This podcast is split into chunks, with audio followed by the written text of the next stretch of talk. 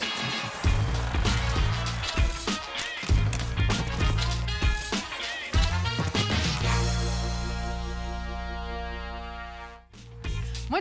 vem com a gente no Linha de Passe, que começa agora, te faz companhia até 10 horas no... da noite. Afinal de contas, tem muito jogo importante para tratar. Grenal, Fla-Flu, a gente fala também do São Paulo, que empata, e a situação no Campeonato Paulista se complica. Tudo isso para os nossos comentaristas já apostos aqui. André, começo com você. Tudo bem? Tudo boa bem, noite. Tudo bem, tudo bem. Boa noite, boa noite a todos. Boa noite ao pessoal em casa. Ótima semana desde já.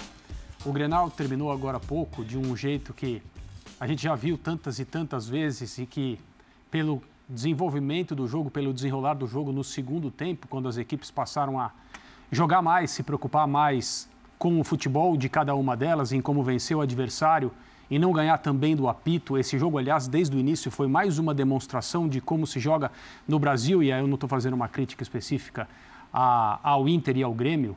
É, no Brasil, as equipes, todas elas, mas nos jogos que são mais quentes, que têm mais rivalidade, que valem mais por motivos óbvios, isso ainda é mais enfatizado. Os times entram em campo para ganhar do adversário e do árbitro. Hoje, o Daronco, que é considerado um dos principais árbitros brasileiros, teve de apitar um Grenal sem VAR, sem tecnologia auxiliando a arbitragem, porque no Campeonato Gaúcho esse recurso só vai ser utilizado a partir das quartas de final. E o jogo terminou com técnicos no campo, bate-boca, jogadores se empurrando, ameaça de briga, dirigentes no gramado no finalzinho, é, o que evidentemente não ajuda, só atrapalha. E o Grêmio, é, é, desculpa, e o Internacional venceu em casa com esse pênalti no final, cobrado pelo Alan Patrick, a gente vai poder falar sobre isso, se foi, se não foi. Mas assim, mais uma vez, você percebe desde o início de um jogo que as coisas vão terminar de um jeito. E esse é o jeito padrão no futebol brasileiro. Você tenta se convencer por aquilo que está acontecendo. Não, não, não, não, hoje vai ser diferente. Mas não é. Um pênalti no fim, um gol que define o placar quando o jogo está quase, no, quando o jogo tá quase terminando. E aquilo que a gente sabe que ia acontecer, mas quer torcer para que não aconteça acontece de novo, infelizmente. Surpreendentemente, esse Grenal termina com 11 de cada é, lado é, em campo, né? Nenhum expulso. Pedro Ivo, tudo bem? Teu destaque. Tudo bem, Dani. Não necessariamente essa informação é para ser celebrada, porque a gente pode poderia estar aqui falando que foi um jogo limpo, que não teve nenhum problema, 11 para cada lado, tudo bem. Mas o que é o jogo desde o início, o que é o jogo pegado, inclusive eu acho que a temperatura sobe muito pelo que o Daronco não faz no início. Uhum. E na primeira bola já é uma entrada dura, na segunda bola do outro lado também já vem entrada dura, meio que para equilibrar, você não pune, você não segura um, com um Grenal, com a temperatura que estava, a expectativa durante a semana, que vem jogando o Inter, que tentou não jogar o, o Grêmio, jogo em casa, maior público do Grenal desde a reabertura do Tinha uma temperatura ali sem VAR, você achar que vai segurar só na ideia, você não vai segurar. Então, não necessariamente se terminou com 11, então é porque foi tudo bem. Teve longe, está tudo bem, a gente viu é, agora esse resumo das últimas imagens. É, mas falando dentro de campo, foi um Grenal muito aberto. De jogo em si foi interessante. Segundo tempo, né? Muito interessante por, a partir do momento que o Grêmio tentou fazer alguma coisa. Porque o é. primeiro tempo foi um grande ataque contra a defesa, um gol achado ali por uma falha do René. É claro que tem. Você forçar a bola numa área e tem a falha do René, não é por acaso que nasce o gol. Mas o Grêmio foi só aquilo ali, um ataque contra a defesa. No segundo tempo, quando o Renato muda para tentar fazer alguma coisa e sai na frente ali com 2 a 1 um, o Cudê também é obrigado a se mexer. Depois, quando o jogo fica ali empatado, o Renato também muda para tentar vencer. Pela primeira vez no jogo, ele tenta alguma coisa com o time do meio para frente, não só pensando do meio para trás. E aí prevalece a qualidade de um Alan Patrick, prevalece a qualidade do Inter. Um Inter que tentou jogar muito mais, tem muito mais qualidade. E, curiosamente, mostra que a estratégia do Renato não deu certo. Porque quando ele entra para defender, ele tenta povoar o meio de campo e ele toma três gols com origem de lances por dentro, é porque a sua estratégia para defender não deu certo. Você tentou ocupar por ali, tirar o jogo por ali, e o Inter fez o jogo por ali. O gol do Maurício, a bola que o Maurício acha o alário e depois o lance do pênalti. As três nascem por dentro.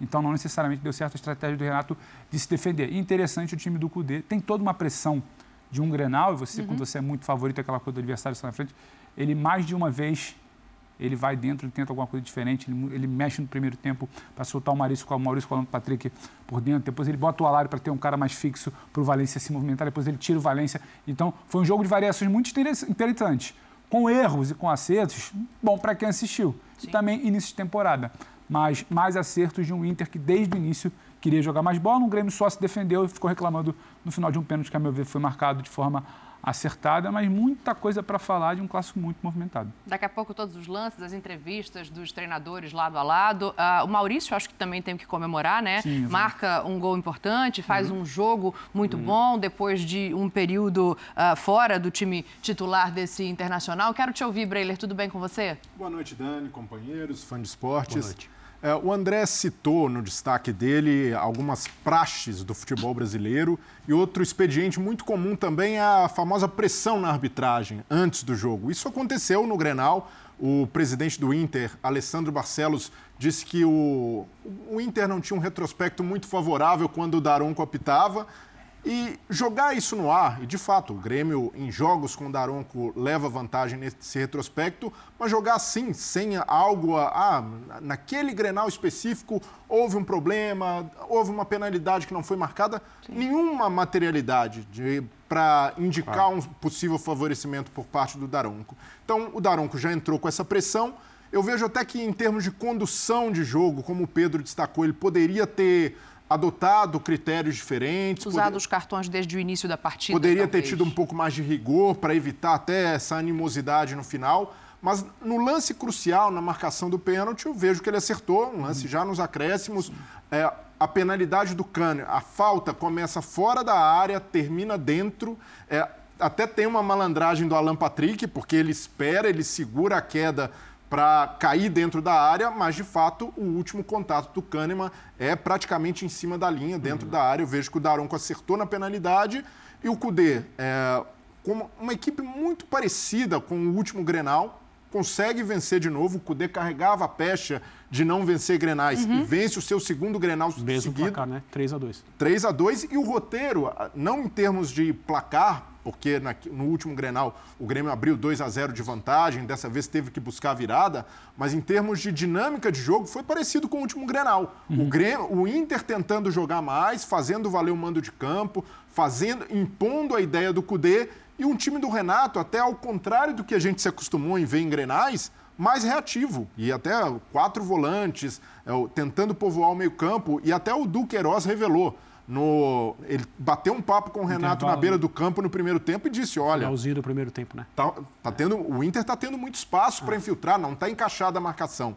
E, de fato, pelo menos é, pela forma de jogo e pela mobilização também do Inter para o jogo, a atitude dos jogadores, eu vejo que o Cudê sai fortalecido de alguma maneira, não só por manter liderança, mas por emplacar uma segunda vitória consecutiva em Grenal e por, de certa forma, manter sua ideia de jogo jogando em casa é verdade, mas um Inter com intensidade, com volume e tentando ser protagonista, assim venceu o segundo Grenal seguido. Vitor Birner, para te dar boa noite também, acho importante a gente falar de como cada um entra para esse Grenal e o efeito que isso tem, porque a distância entre os times, para mim, pelo menos, ela fica muito clara nas substituições, né? Quando o Cudê consegue tirar do banco peças para fortalecer o seu jogo e o Renato tem o Gustavo Nunes que vai bem no começo do jogo ali, mas tem algumas dificuldades de modificar a maneira de jogar, como o Pedro bem disse que o Cudê conseguiu fazer. Tudo bem, Dani? Boa noite a você, Breiler, André, Pedro, aos fãs, fãs do esporte. Eu acho que já na escalação, né? Sim. Porque há um bom tempo eu não vejo tanta diferença de qualidade individual entre Inter e Grêmio como há nesse momento entre as equipes, né? Eu acho que o Inter é muito mais time, porém a ideia de jogo do Inter é uma ideia muito mais rebuscada, que exige um trabalho um pouco mais longo do que a ideia que o Renato implementou hoje. E eu entendo o Renato. Sim. Eu entendo o Renato. Não era para ele ir para o jogo uhum. aberto, né? Contra o contra o Internacional. E a gente sabe que o Cudê é um cara que gosta de pressão em estado de bola, gosta de time com intensidade, gosta que o, privilegia muito a parte física, e aí entra muito o que você falou, da possibilidade de você ter jogadores que mantenham a qualidade e você consiga também manter os, a intensidade do seu jogo na marcação alta. É, acho que o Inter conseguiu fazer isso em boa parte do tempo. É, o 2 a 2 para mim tem muito mais a ver, antes do pênalti, óbvio, né? uhum. né? Porque o jogo ia para o empate com o fato de ser um clássico, aí tem coisas que não se explicam no futebol. Né? Não, é, não, não, não há nada que. Se, se, se, é, se não é o Grêmio, é um outro time que vai enfrentar o Inter com os mesmos jogadores que o Grêmio enfrenta hoje, provavelmente o Inter teria vencido com mais facilidade. E eu acredito nisso. Pode parecer maluco, mas o clássico entra, pesa ali, e aí tem a questão emocional, e tem o jeito que o jogo corre, o, o, o Brelio André, o André falava sobre arbitragem. Eu acho que se fosse o jogo contra o Novo Hamburgo, provavelmente nos mesmos lances a gente teria mais cartões, porque o próprio juiz também fica condicionado por ser um clássico, então é, é um clássico de muita rivalidade, né? Um dos clássicos mais é, com mais mais pegada na América do Sul inteira. Né? Talvez no futebol brasileiro, se não for o mais, o que tem mais pegada, até pela escola de futebol do Rio Grande do Sul, de como são as torcidas. Se não for o que, o que tem mais pegada, é um dos que tem mais. A gente viu isso em campo. Eu acho que venceu o time tecnicamente melhor. É, que tem muito mais perspectiva na temporada, né? E é o Grêmio que joga Libertadores, mas quando eu falo de perspectiva é pela qualidade do elenco que montou. Eu acho que o Inter quer terminar o seu jejum no Campeonato Brasileiro, longo jejum, né? Com inclusive alguns anos. Mais um in... ano que começa a temporada, a gente fala, o Inter tem condição. Tem condições, mas está entalado na garganta, né? É. Pela maneira como o Inter perdeu uma ou, e outra edição do Campeonato Brasileiro, com alguns questionamentos de arbitragem pelos torcedores do Internacional. E o Grêmio tem que time que tem que montar para disputar Copas. Porque o Grêmio não pode sonhar com o Campeonato Brasileiro, né? E eu acho que, tendo o que é possível fazer, o Grêmio está mais à frente do que o Inter. Só que o mais à frente do Grêmio que o Inter não é o suficiente para você encarar o Inter de frente no jogo aberto hoje, como o Renato gostaria de fazer. Como o Renato fez quando ganhou os seus principais campeonatos pelo Grêmio, porque o time do Inter é individualmente muito melhor que o do Grêmio. E aí não tem a ver com o Renato e com o Cudê. Tem a ver com a gestão de um clube, com a gestão de outro clube. E só para fazer uma comparação, também para não ficar em cima do muro, eu acho que o Cudê é bem mais técnico que o Renato, mas ele precisa conquistar coisas no futebol brasileiro. É, ele tem muitas peças chegando, né? A gente elogiou muito a janela do Internacional, então ainda vai haver um encaixe melhor e maior. Uh, nesse gancho do Birner, eu quero ouvir de vocês todos, assim, a estratégia do Renato, ela é pouco ousada ou ela é dentro do que ele tinha para oferecer como time mesmo? Eu vejo dessa maneira, assim, não tinha muito mais o que fazer. É, é eu, eu, eu, eu, posso ver de outra maneira. É, se a gente pensar nos bons momentos desse, desse, do time atual do Grêmio com o Renato e o que é o futebol do Renato nos períodos mais é, férteis da carreira dele, que são dirigindo o Grêmio nas diferentes passagens, o Grêmio sempre é com ele um time de aproximação, de jogadores capazes, um futebol é, que se a gente traçar uma linha entre o elaborado e o não elaborado, o Renato está do lado elaborado do futebol. E eu sou perfeitamente capaz de entender que ele tenha mais cuidados e seja um técnico mais precavido quando ele entra no Beira Rio para um jogo que é uma instituição do futebol brasileiro, se sentindo inferiorizado em todos os sentidos, porque tecnicamente o grupo do Internacional é melhor. O time titular um contra o outro, hoje o do Internacional é melhor. Só tem torcedor do Internacional no estádio. Então, eu imagino que o Renato uhum. se sinta mais confortável falando: eu vou tentar aqui fazer uma partida muito séria, de muita marcação e aproveitar aquilo que invariavelmente acontece, a não ser que uma equipe tenha uma atuação perfeita com a bola e a gente raramente vê isso no futebol. O erro do adversário. Uma jogada de bola parada, um contra-ataque, o time dele tem capacidade para jogar é, em velocidade depois que recupera a bola. Só que o Grêmio marcou pessimamente mal no uhum. primeiro tempo com essa proposta. Uhum. O Internacional teve muitas cartas. É, não impôs placar nenhum durante essa parte do jogo, porque o futebol é assim. Mas o Grêmio, apesar, ele pode ter tido uma boa ideia de jogo por parte do seu treinador, mas não conseguiu aplicar essa ideia. E é uma ideia que é contrária às principais habilidades, o conjunto de habilidades do seu time. Ah, mas é uma equipe para ter ambição e para conseguir chegar onde quer, ela precisa saber se transformar, ela precisa ser várias equipes, saber ser várias equipes em uma. É verdade. Eu não sei se o Grêmio tem essa capacidade, eu não sei se o Grêmio tem esse, esse manual, esse repertório todo. Aliás, em termos de repertório, a vantagem hoje é do Internacional também com alguma distância. Algo, é só a gente ver o que, que, o, o que, que esse Internacional com o Cudê faz quando joga como visitante só que o Grenal é uma coisa completamente diferente, ela, é, é, ela precisa ser separada do que é o comportamento normal dessas duas equipes quando o adversário, é, quando o adversário é outro, quando não é o Grêmio diante do Inter, quando não é o Inter diante do Grêmio. E uma outra coisa que me deixou um pouco é, com, com a pulga atrás da orelha é que na volta para o segundo tempo, quando o Grêmio percebe, depois da conversa ali do Duqueiroz com o Renato, e é claro que isso fez parte do papo no intervalo, que precisa fazer alguma coisa é, para se ajudar em campo, sai um gol de jogada construída. O Grêmio recebe o 1 a 0 sem tocar na bola. Sim. Não é um gol de bola parada, não é um contra-ataque, não é um fruto de três erros defensivos. É um gol contra, é, um, é uma bola na área que o René, ali numa falha de comunicação com o goleiro, toca a bola para dentro do gol. Mas aí o Grêmio precisa se ajudar. E consegue. O gol do Vilhaçante é, uma, é um gol construído. construído, uma boa jogada. Ah, o Grêmio seguraria o Inter, teria condições de até vencer fora se continuasse sendo né, um time de proposta? Não sei. E também não acho que o resultado se deve ao primeiro tempo em que o Grêmio preferiu não jogar, entre aspas, né, no, no, no nosso linguajar. Mas eu, assim, compreendo o Renato, compreendo a sensação, compreendo ele ser precavido. Mas o time dele é para outra coisa. Uhum.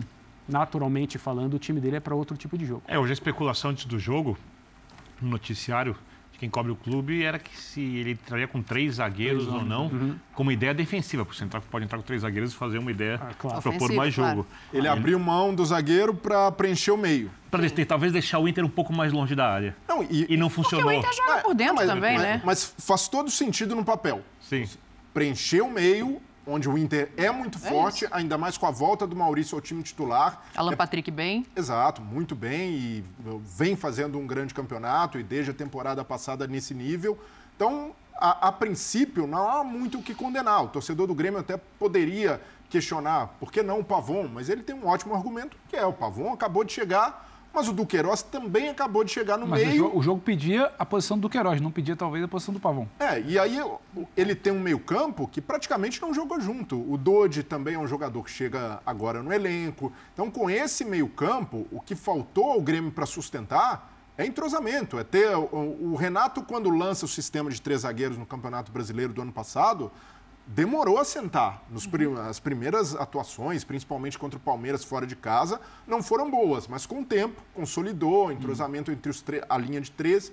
Só que essa formação ele pode usar mais para frente, num jogo não só contra o Inter, mas quando enfrentar um adversário, talvez na Libertadores ou Campeonato Brasileiro mais forte, que seja superior tecnicamente, é algo legítimo. Mas por ser começo de temporada, por ser uma situação pouco treinada, o Grêmio teve muita dificuldade pelo meio-campo. Então, não, não condeno o Renato por ter ido com essa alternativa. Mas é, foi pouco para a qualidade, para o poderio ofensivo do Inter, principalmente no jogo que passa pelo meio campo. O, de, o debate do, do, Grenal, né? O Grenal, acho que foi o André que falou, o Vitor, é quase como uma instituição, a uhum. parte né, do, do futebol. É. Então não adianta querer achar que isso aí vai ser a cara do Grêmio na temporada. Ou que, não. Exato. O Grenal é uma instituição à parte e o, o Renato tá, sabe muito bem qual o impacto? Vencer, perder, para início de temporada. Parece que você divide o futebol gaúcho em ciclos de um quem, Grenal quem até o outro. Quem sabe disso é o Cudê. Exato. O, o, o, Grenal, porque, porque ele pode fazer bons trabalhos e quando perde, não funciona. Não é perdeu, quase né, sempre um, um grande ciclo de futebol até você ser avaliado no Grenal. E ele hoje precisava segurar. Era vencer contra esse Inter? Talvez não. Só que eu acho que ele também precisa fazer um olhar um pouco mais amplo do que só o jogo em si.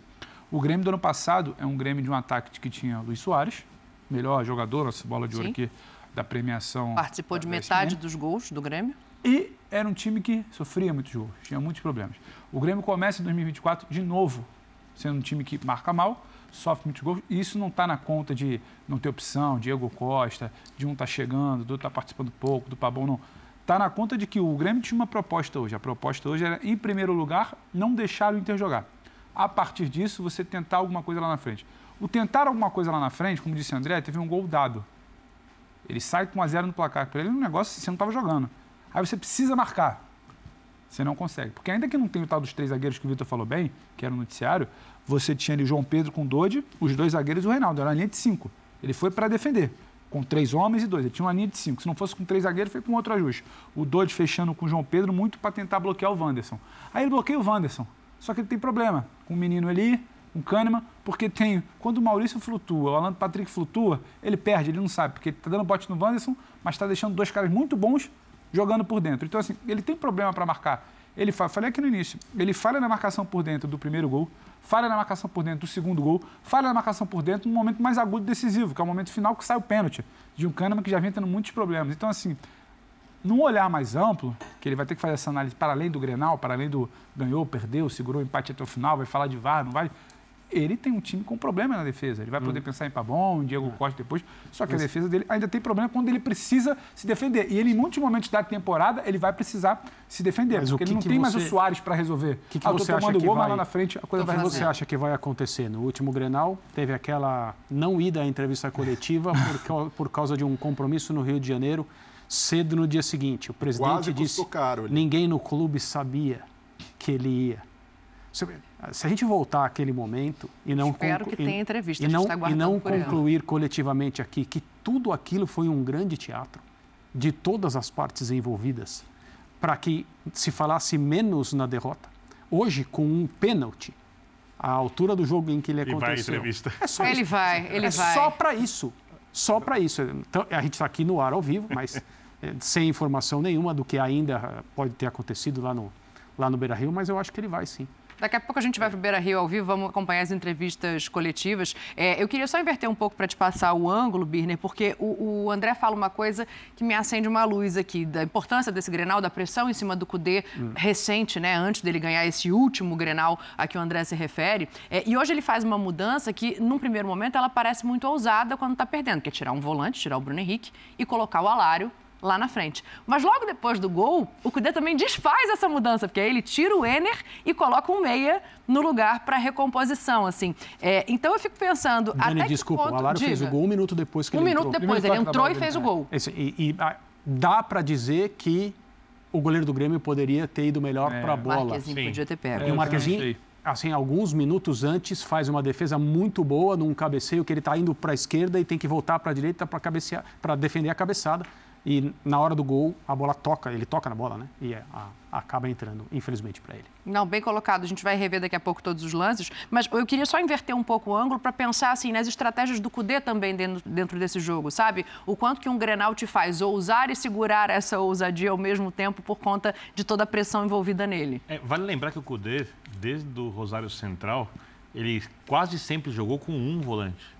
Ele sempre jogou com 4, 1, 3, 2 e muita pressão. Sim alta, né? Então, para ele não seria uma novidade, é, com o resultado adverso, fazer isso no jogo de hoje. Ele até foi um pouco conservador. E vale lembrar que o Inter, a partir de um jogo agressivo, é, desde o início da temporada, porque o Kudê joga assim e acredita nesse jogo, tem a melhor defesa sim, da sim. competição. Né? Então, um time que está se defendendo a partir de uma pressão muito forte na frente, a partir de manutenção de bola a partir de um jogo muito atual, muito moderno. Por isso que eu gosto mais do Kudê que do Renato. O Renato tem que ter alternativas. O Renato é um cara que conhece o, o ambiente do Grenal temos como ninguém que estava em campo Cudê? hoje. É isso? Opa! Desculpa, Birne. Vamos ouvi-lo. Temos o Cudê ao vivo? Ah, ele cede para o Cudê a vez. Podemos ir, então, para a entrevista coletiva? Sou fã. Trabalho. Ah, então é isso. Começaram uma entrevista coletiva, o D vai falar depois da pergunta que já está sendo feita no Beira Rio. Vamos para lá para a gente acompanhar? Bom, eh, sempre é importante ganhar, ganhar, ganhar Grenal. Pudimos dar um, uma grande alegria ao torcedor. Eh, hubiese gustado no fuese tan emocionante, ¿no? Pero bueno, eh, a verdad que que siento que, que siempre fuimos a buscar o jogo. Eh, o hicimos un grande primero tiempo, eh, que después que tomamos gol tuvimos que hacer o desgaste tiempo todo y, y siento que eso con el parate entre tiempo nos costó un poco o segundo tiempo, más también algunas cosas que, que corrigió un rival, porque también tiene un gran entrenador, ¿no es cierto? Corrigió algunas cosas y de, de salida de un, segundo tiempo no entramos tan bien y hicimos un juego de ida y vuelta que no es o, que nos conviene y, o, y, lo que estamos acostumbrados a jugar, más también siempre cuando, cuando tiene espacio por frente, a veces está tentación de, de acelerar jugada y y bueno, siento que en el inicio, ahora, eh, tengo vuelta a hablar, pero siento que en el inicio, segunda mitad, se hizo un poco de ida y vuelta. Y bueno, para, para corregir, eh, sobre todo en esa segunda mitad, no estuvimos tan atentos en ese inicio para, para no tomar transiciones para atrás. Y É, bom, é, é, um Grenal. Havia que ganhar. A verdade que muitas coisas positivas que seguramente vão a, vão a falar vocês. E, e bom, e depois a tranquilidade de, de, de, voltar a ganar o clássico e como falei, com um estádio com um ambiente espectacular. E, y bueno, también ganamos a, eh, a, a, a, rival que a gente que ganar y, y seguramente con, con, con, muchas cosas de, de buen fútbol y, y, con algunas cosas para corregir, como, como falei anteriormente. ¿no? Chacho, aqui. Sim, como está? Tudo bem? bem. Uh, dentro dessa vitória, a gente falou muito ao longo da semana, até porque não teve rodada então foi uma semana cheia pensando nesse clássico Grenal para vocês e de repercussão com a torcida dentro da imprensa. E sempre foi colocado por grande parte da torcida e também da imprensa que o Inter era amplo favorito nesse Grenal, que tinha um time hoje melhor, que se conhece mais, mais entrosado nesse início de temporada. Você também sentiu isso hoje, não só pelo que viu dentro de campo, mas pelo resultado, que quem é melhor venceu hoje o clássico Grenal e que o Inter está em uma, talvez por mais que o trabalho tenha começado em julho do ano passado, mas começando uma temporada já à frente de algumas outras equipes? Não, o que posso falar é de mi, de, de, Inter, não de mi time, mas sim de, um grupo que trabalho o tempo todo, que sempre falo, um grupo muito trabalhador. Com muito dele já llevamos seis meses de trabalho. o cual aceleró proceso de eh, en cuanto a, a, encontrar un jeito para jugar y, y bueno, que te, tenemos que seguir trabajando. Después, no, eh, lo que yo creo es que, que el grupo ainda se va conociendo de a poco porque no, no solo pasa con nosotros, sino también con los rivales, jugadores que están están llegando ahora y que entran en el, ritmo de trabajo y eso eh, lleva un tiempo de, conocimiento, de, un montón de cosas, pero, pero siento que, sí que tenemos cosas para corregir como siempre. Si hubiésemos ganado por tres goles también, nunca sentimos, eh, sí que que escuchábamos eh, ese ambiente que, que, parecía que Ogrenal era, ya estaba decidido, y, pero nunca entramos en eso,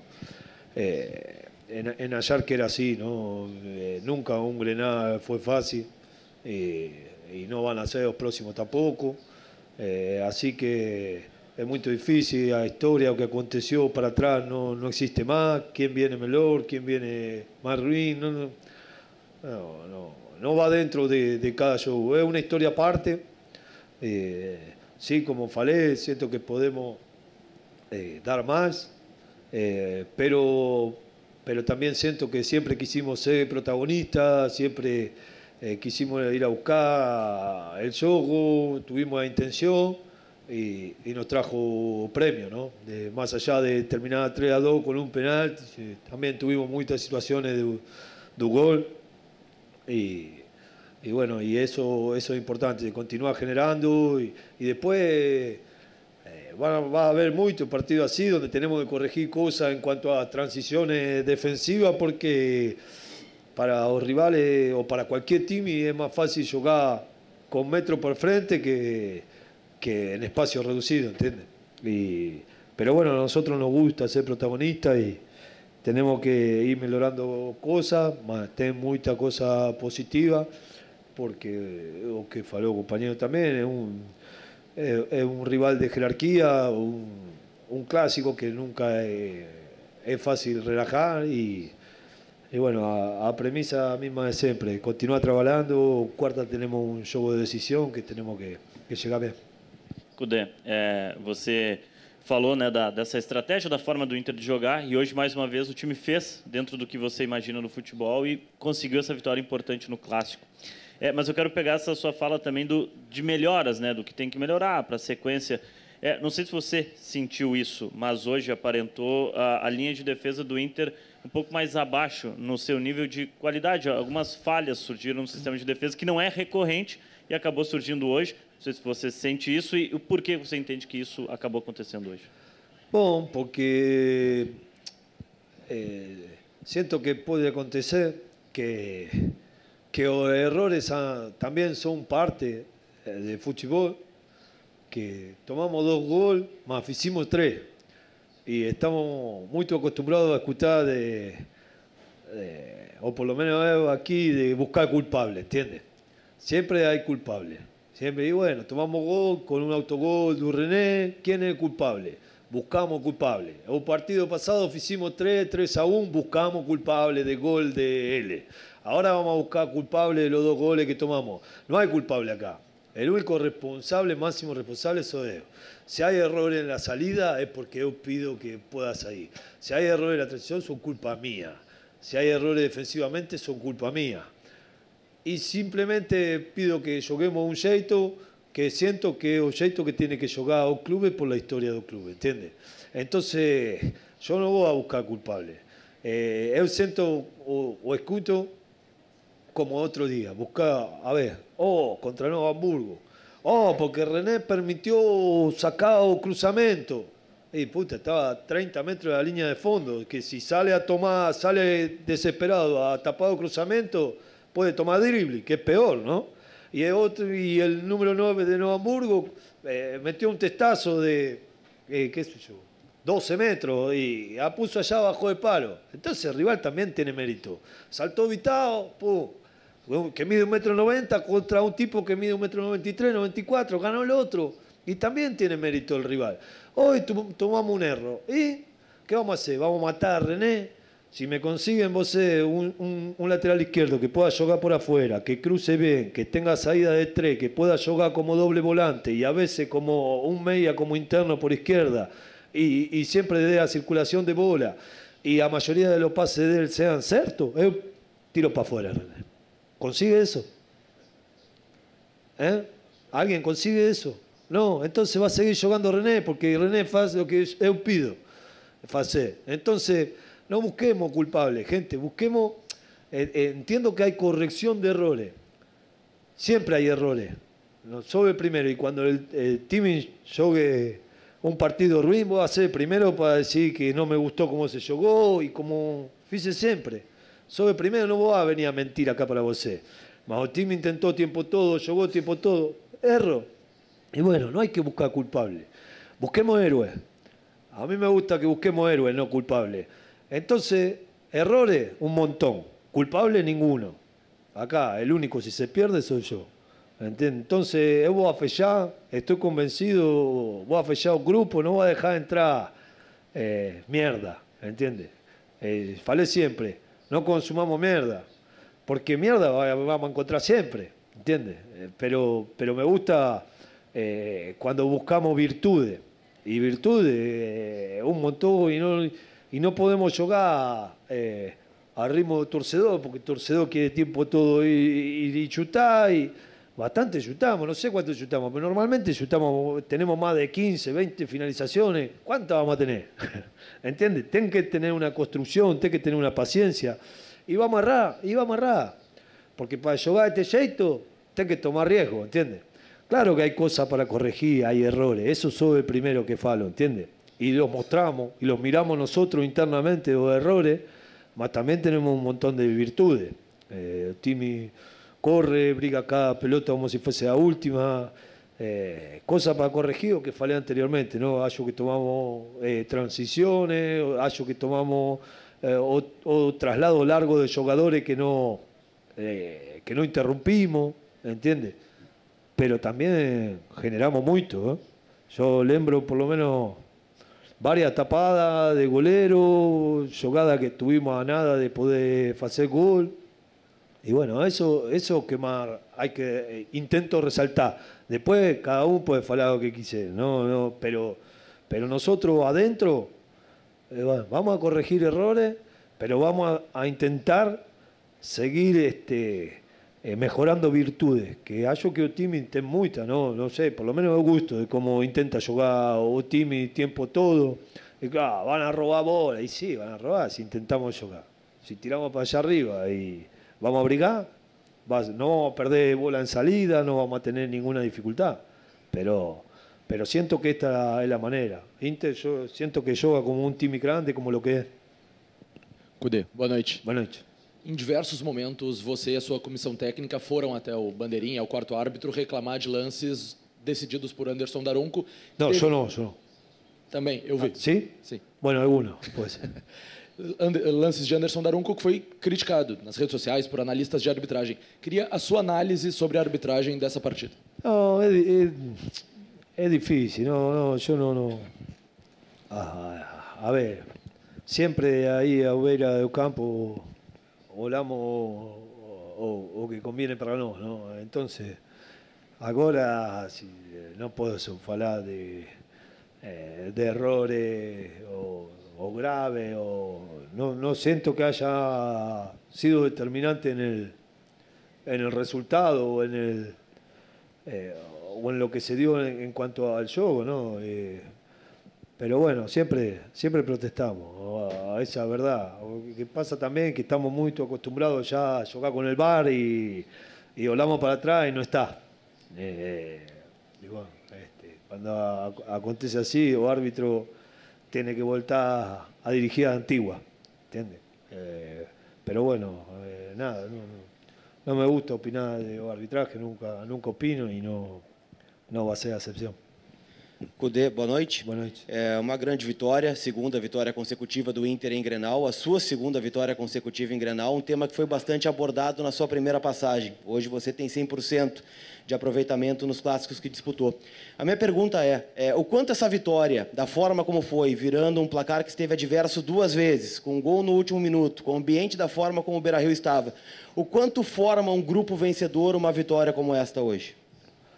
Bom, é, é, é difícil, mas é algo que vamos trabalhando e vamos melhorando, que não entrar em desespero com, com o resultado, entende? Porque un poco lo que falei anteriormente, en cuanto al jeito de jugar, vamos a intentar eh, mantener, ¿no? en cuanto a si nosotros jugando así generamos más situaciones que el rival, tenemos, generamos eh, más situaciones de gol en la golería que el rival y, y nos da resultado, eh, o más importante, o, hallo que no entrar en un desespero y comenzar a jugar otra cosa, ¿entiendes? Entonces, sobre todo los últimos dos juegos aconteció eso, ¿no? De, estar por detrás de los resultados y continuar jugando, continuar jugando y así dimos vuelta. Y bueno, eh, la verdad que, como falei, fuimos, fuimos a buscar, por un momento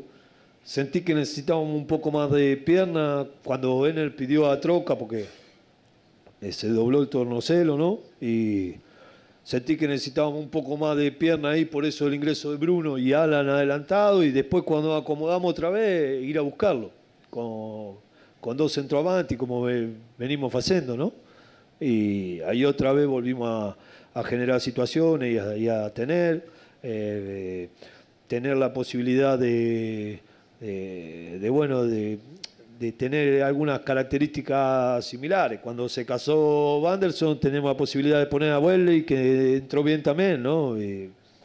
a ver, eh, tener esa posibilidad, eh, me imagino, o vos imagino un lateral rival, si después de tener 70, 75 minutos a Wanderson, la troca es Welly fresco, ¿entiendes?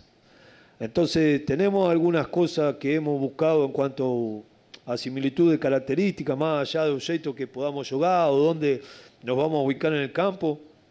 Y, y bueno, lo que, lo que falé, ¿no? Para no es importante ganar este grenal, a gente acompañó.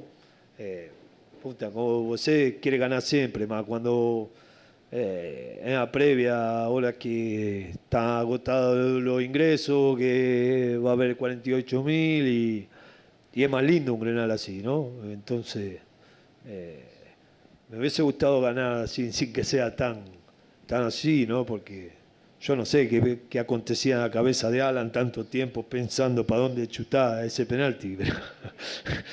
eh, la verdad, ah, falábamos con, Lucho recién, decíamos, eu achei que se iba a tirar una vaselina ahí, una picada, no, a dónde iba a chutar y qué sé yo. Y el que sabe es él, ¿no? Por eso falo que, que muchas veces los entrenadores tenemos que poner a costa para cuando a cosa no, no, no da cierto, ¿no? Porque somos estrategas. Y después, eh, siempre cuando você dá certo, acho que é muito, muito mérito de, de los jugadores, más que do entrenador, ¿no? Porque acompaña o que está falando y, y si você se siente identificado con lo que está hablando dentro del campo y dá certo, oh, es porque los jugadores llevaron a cabo el plan.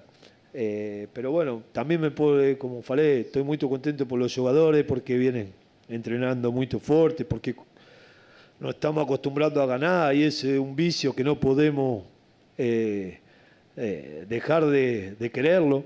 Y, y, bueno, esto ya, por lo menos siempre para mí ya pasó y sé que hoy los jugadores van a disfrutar con su familia y mañana otra vez volvemos a entrenar como falé, sabiendo que cuarta tenemos un un juego de decisión y no podemos relajar, porque ustedes saben también, yo tengo mucho tiempo en fútbol y ustedes también, que juego después de, de ganar un clásico es difícil, ¿no es cierto? Siempre es muy difícil, o de, de ganar un juego importante es muy difícil y nosotros no podemos, no podemos relajar, así que la competencia interna nos tiene que llevar a mejor versión de cada uno.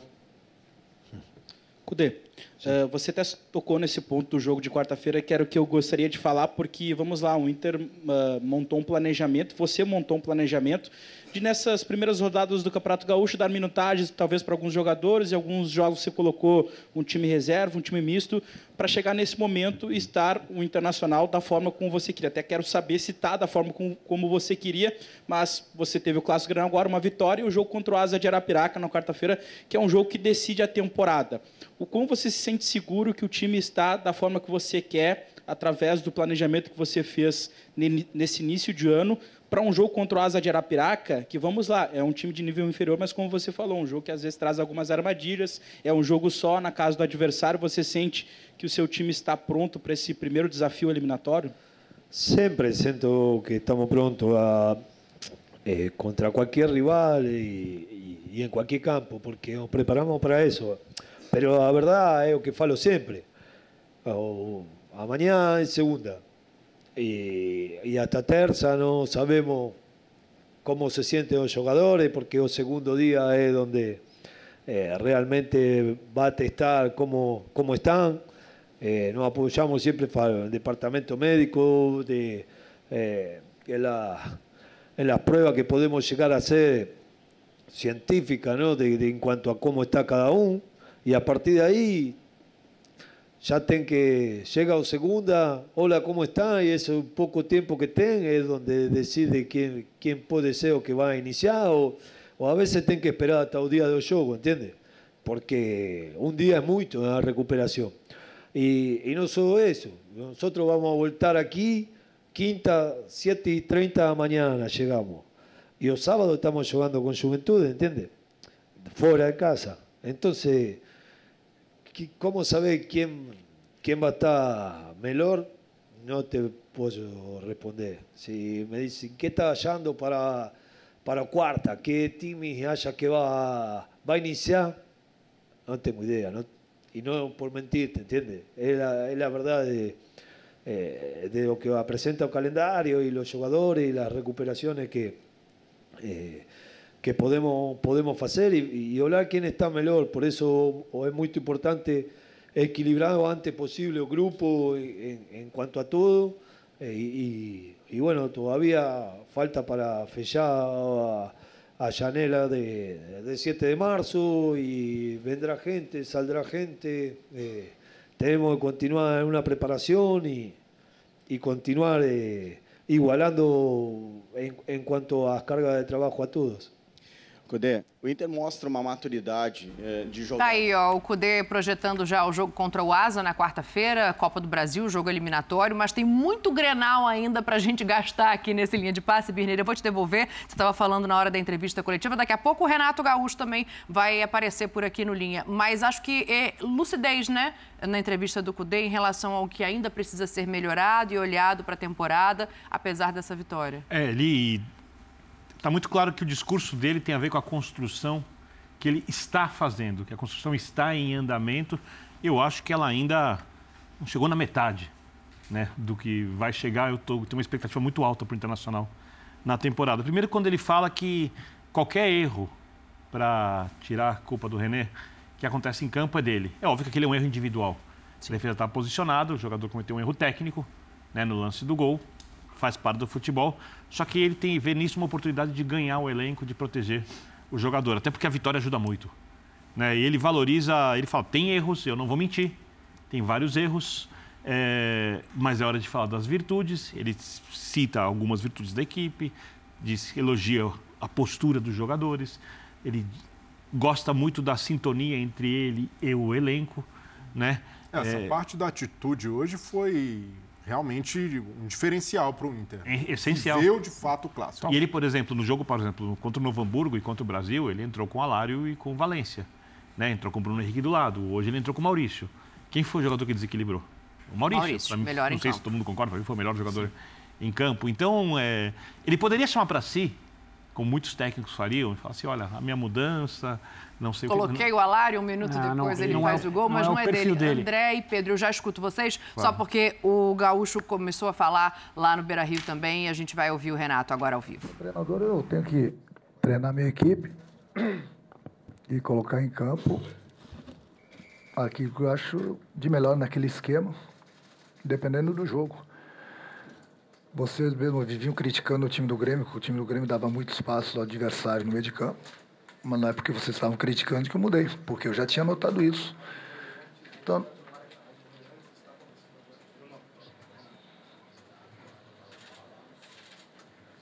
simplesmente procurei tirar os espaços do time do Internacional com um esquema um pouco diferente.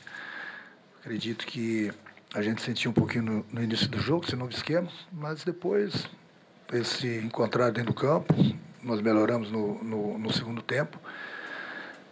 Mas isso não. Um esquema novo não quer dizer nada porque nós perdemos o, o jogo. Nós perdemos por, por alguns detalhes. E quanto à derrota, ela, ela faz parte. O que, que vai influenciar no restante do ano? Nada. Absolutamente nada. Vamos continuar trabalhando. Foi uma derrota no, no, no Grenal. Lógico que ninguém gosta de perder. Mas foi uma derrota. Tem muito campeonato ainda pela frente. Tem mais uma rodada no próximo final de semana. E depois começa as quartas. Vida que segue, trabalho que segue. Renato, você achou justo o resultado? Na tua opinião, o Inter mostrou mais e mereceu vencer por 3 a 2 E por que você não começou com o Pavon? O que faltou ou o que falta ainda para que o Pavon possa ser titular? O Palma chegou há pouco tempo. Ele quase não vinha jogando no Atlético.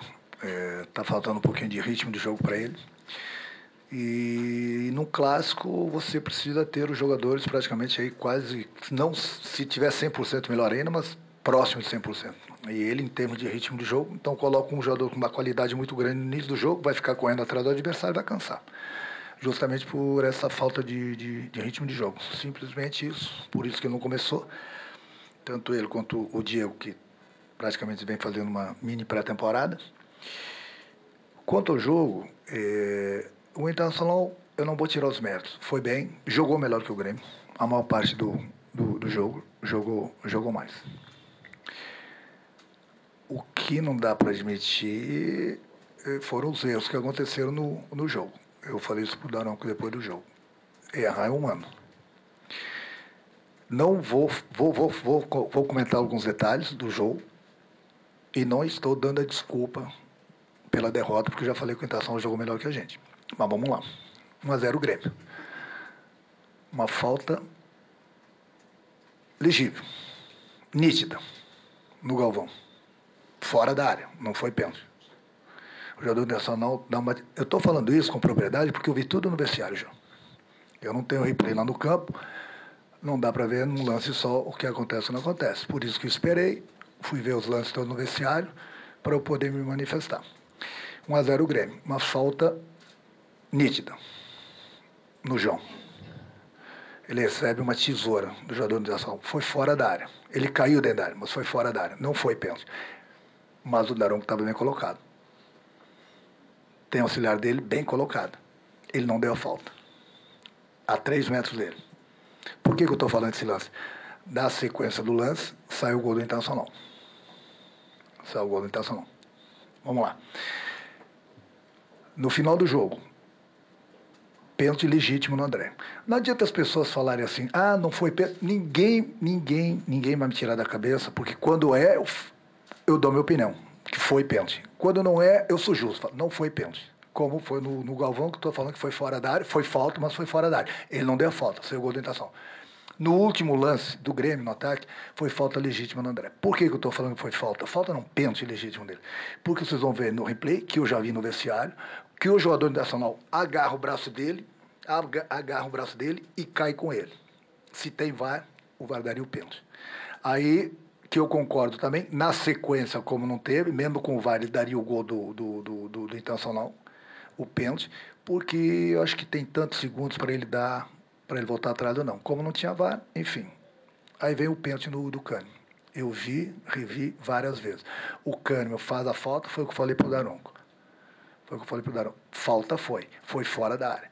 Se você pega o VAR, você vai ver que o Kahneman agarra ele, derruba ele, ele cai dentro da área. É a mesma coisa do mesmo lance do João no, no, no primeiro tempo, que ele sofre a falta fora da área, ele cai dentro da área e não era pênalti.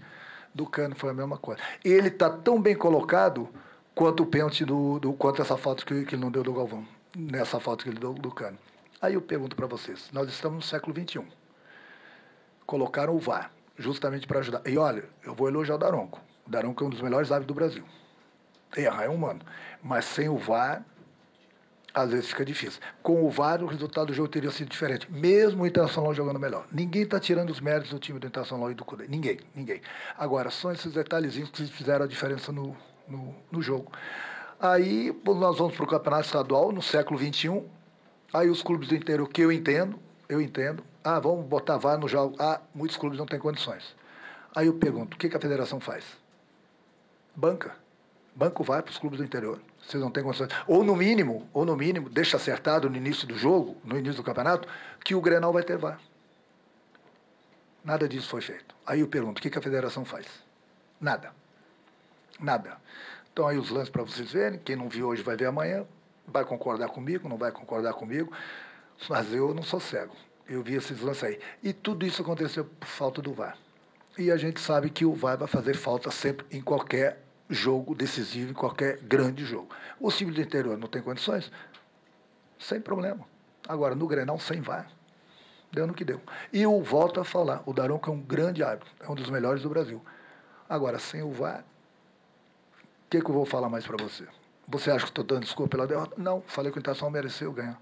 Agora, esses detalhezinhos esses detalhes. Também vou mais, vou mais. Nós falamos nos, nos gols do Internacional também. Não pensa que só vou atirar na, na, na, no VAR. Nós erramos, nós erramos. Nós não poderíamos ser tomados aqueles gols do Internacional. Com todos os méritos do Internacional.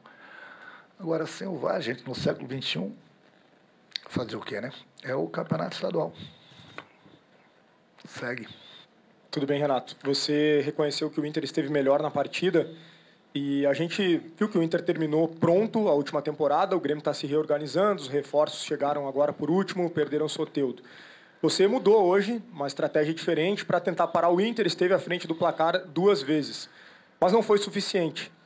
Como fazer o torcedor acreditar que o Grêmio vai se reorganizar a ponto dele acreditar de fato que o Grêmio possa superar o Inter mais à frente e conquistar o Campeonato Gaúcho?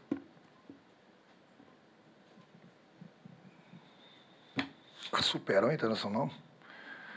Durante a semana, alguns colocaram a camisa do Internacional, assim, ah, vai ser 4 a 0 vai ser 3 a 0 vai ser um massacre.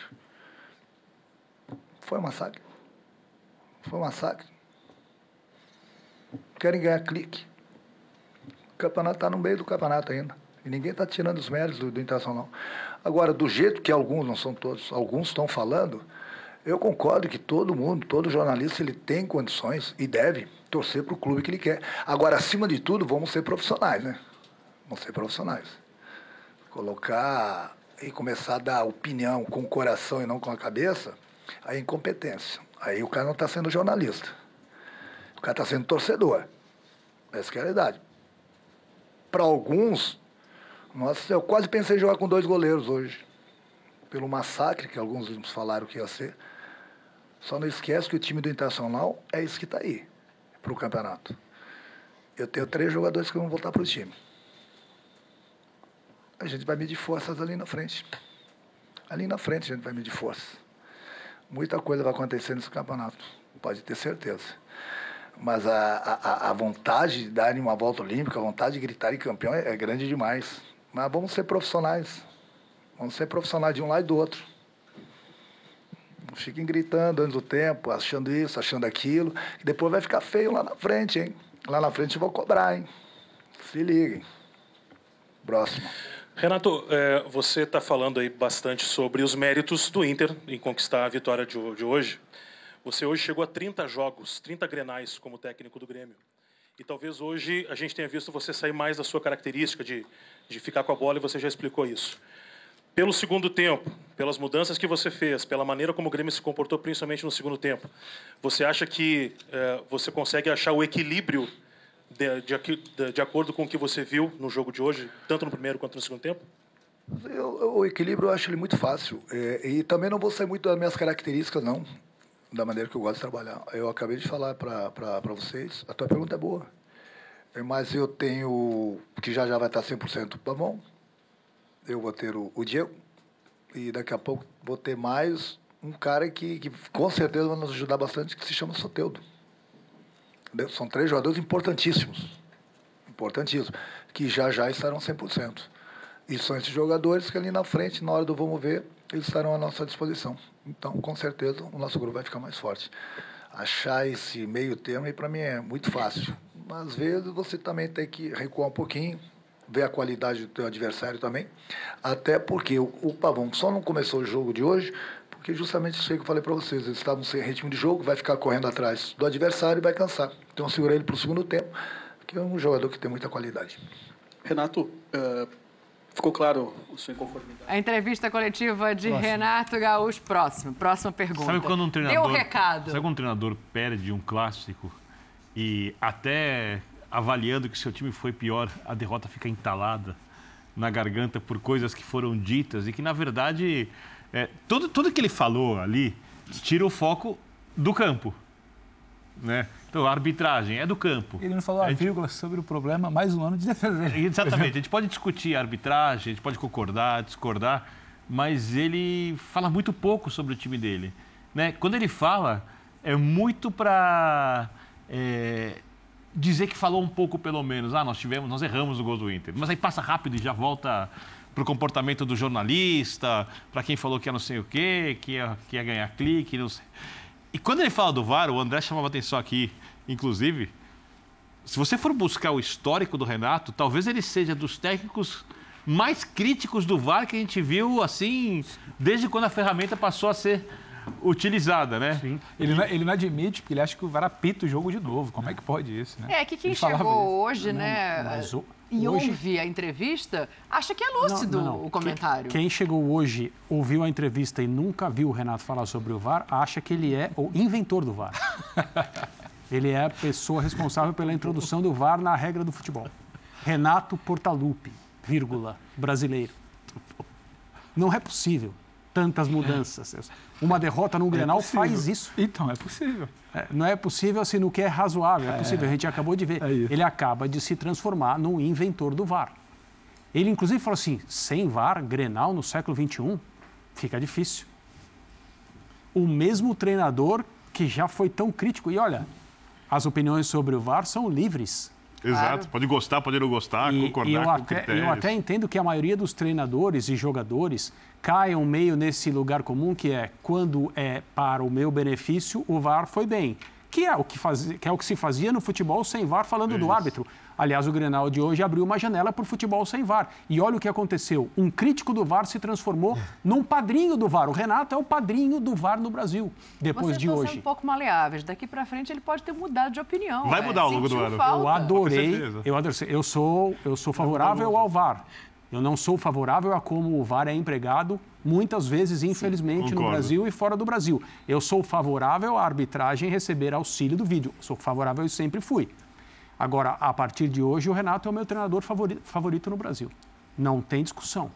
Depois da- do testemunho provar dele hoje, eu não tenho nada a dizer é, negativamente em relação ao Renato, nem mesmo a postura do Grêmio no primeiro tempo. Acho que está correto, foi exatamente o que o Grêmio tinha que fazer. Essa parte é brincadeira, pessoal, dá para entender. Só queria falar uma coisa, Dani, sobre a já distante entrevista do Cudê, porque passou sim. tanto tempo. Talvez o maior mérito do Inter hoje tenha sido não se, se dissolver em campo depois do gol contra do René. Né? Em casa, com um grande público, o René criticado, é, os nossos colegas na transmissão dizendo que o René estava sendo é, muito criticado por um setor da torcida do Internacional no Beira-Rio e recebendo o apoio dos jogadores do Inter em campo. E o Inter conseguiu passar por esse momento e permitir chegar ao fim do primeiro tempo com um resultado razoável e ganhar o jogo no fim. Aí o Cudê, inteligentemente, porque a- estratégia de comunicação de um treinador precisa aproveitar esses momentos, ele, não é que ele senta em cima da vitória, ele fica em pé sobre a vitória, que para ele é muito importante e está certo fazer isso, e, e- e apresenta um discurso que deve, pelo menos, acabar com essa história de jogador ser perseguido por erro técnico no futebol por pelo menos alguns dias. Ainda mais o René, que ficou marcado por erros na Libertadores. no ano Exato. passado. Aí ele diz: vocês querem o quê? Alguém, você, fã de esportes, alguém aqui me arruma um lateral que faz saída de três, defende por aquele lado, joga como doble pivô, foi o termo que ele usou, doble volante, né? Que foi o termo que ele usou. Ainda faz uma função de meia, às vezes no meio de campo. Alguém arruma aqui? É um. O Flamengo gastou a fortuna para Se trazer. tiver aqui um, eu tiro o René. É difícil. É. Lateral. E, ah, não tem, né? Então o René vai continuar jogando porque ele faz o que eu peço. Assim, erro técnico, gente. Dá para entender perfeitamente o, o público ali, estádio cheio de torcedores colorados. O René dá uma pichotada daquela, mas é um erro técnico. É um erro, é um grande acidente, é um enorme acidente. O Inter salvou o René hoje. E o seu técnico, que, óbvio, né? Vive o futebol no dia a dia de dentro há muito tempo, falou: ele faz o que eu peço. Como é que nós vamos crucificar um cara por errar? E num jogo e como e num momento tão que se des- desumaniza tanto o jogo, provavelmente É. agora todos os jogadores do Inter estão muito felizes. O René com um porém. É isso. Por conta do erro dele. Claro. É, vamos fazer o aliviado, seguinte, né? A gente ainda vai falar aqui de Fla-Flu, ainda vamos ouvir o Carpini, o São Paulo empatou o jogo pelo Paulistão, as informações vão chegar. Só para a gente fechar mostrando os lances né, a que se refere o Renato, para nossa análise aqui, para análise de vocês sobre erros ou acertos dessa arbitragem. Vamos ver primeiro o, o lance que acaba dando pênalti ao Internacional e o gol na sequência, é isso, Vitão? Coloca aí para a gente que a gente vai junto com você, para a gente conseguir avaliar aqui. É, é isso, né? É, a gente está vendo aí... É um lance que ah, o Renato reclama bastante, que é a falta no É. JP Galvão, e daí, nessa sequência, mas após quase 40 segundos, sai o gol do Inter. É, não é o pênalti ainda, né? É o lance Esse é o lance do anterior gol de a empate. esse. Ele reclama que se essa falta tivesse sido marcada, talvez não tivesse havido o gol na sequência, Ele- mas não é bem na sequência, ele, né? Ele fala, ele fala que, na verdade, é, ele entende que erros são humanos, mas que se tivesse o VAR, a falta teria sido marcada, porque depois do gol teria sido revisado. Eu discordo. Não. Até por tudo que a gente ouve Inter aqui. já recompôs, já- Da, já- da Renata, do, do Simon, do Gaciba. O Grêmio tem várias oportunidades de retomar a bola. Então não é que foi na sequência, não é que foi na esteira imediata. Então o VAR não revisaria. A orientação não é para o VAR revisar esse tipo de lance. A gente falou, falou, falou, falou, e só agora saiu o gol.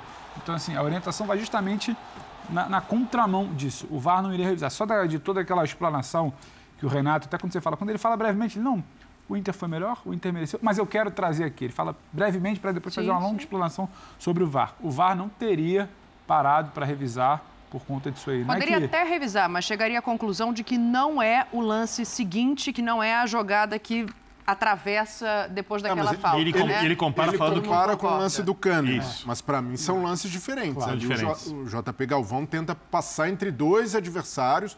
Acaba travado, tem disputa de bola. Então, para mim, esse lance é bem distinto do que originou a penalidade do Kahneman. E ali o Renato nem entra no mérito dizer pênalti ou não, ele reclama de uma falta. Para mim, esse lance do Kahneman é uma falta muito mais visível, inquestionável, do que a falta que o Renato. O Kahneman começa a fazer a falta fora, fora da, da área e termina ele continua, ó, continua fazendo a falta até dentro porque, da área. Até porque não fosse o calço na linha da área, não há garantia que o, que o Alan Patrick não estava inteiro no lance. No lance então, anterior, ele tem que ser lá onde termina. A falta acontece fora da área e o jogador cai dentro da área. São coisas diferentes. É. Uma das coisas que o Renato disse é que com o VAR o resultado do jogo teria sido outro.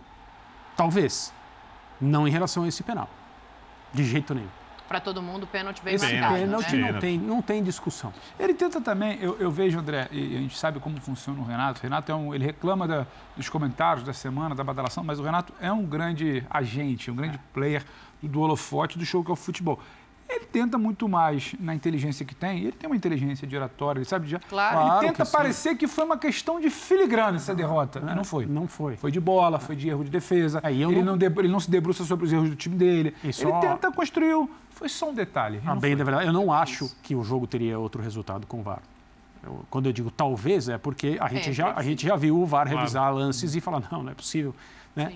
Talvez é, o- é- é- guarda uma possibilidade para o que a gente já viu acontecer. Mas pelos lances, principalmente aqueles comentados por ele, que são mais duvidosos, eu acho que não. E eu acho importante só a gente esclarecer para quem está vendo, a gente não falar, ah, tá vendo, falaram que foi pênalti porque o Alan Patrick caiu dentro da área. Não, Não é é, porque a falta do Kahneman acaba já passando último calço a na linha, é dentro da área. Ela acontece Então, dentro ou fora gente da área no mesmo lance. esclarecer aqui, depois não vir gente falando, ah, estão interpretando errado Se alguém pudesse o que falar é o que o, o Pedro falou, eu acho, né, que o Alan Patrick ele, ele, ele conseguiu só cair. Ele está tentando dar sequência ao Ele, lance. tenta- ele cai pelo calço na linha.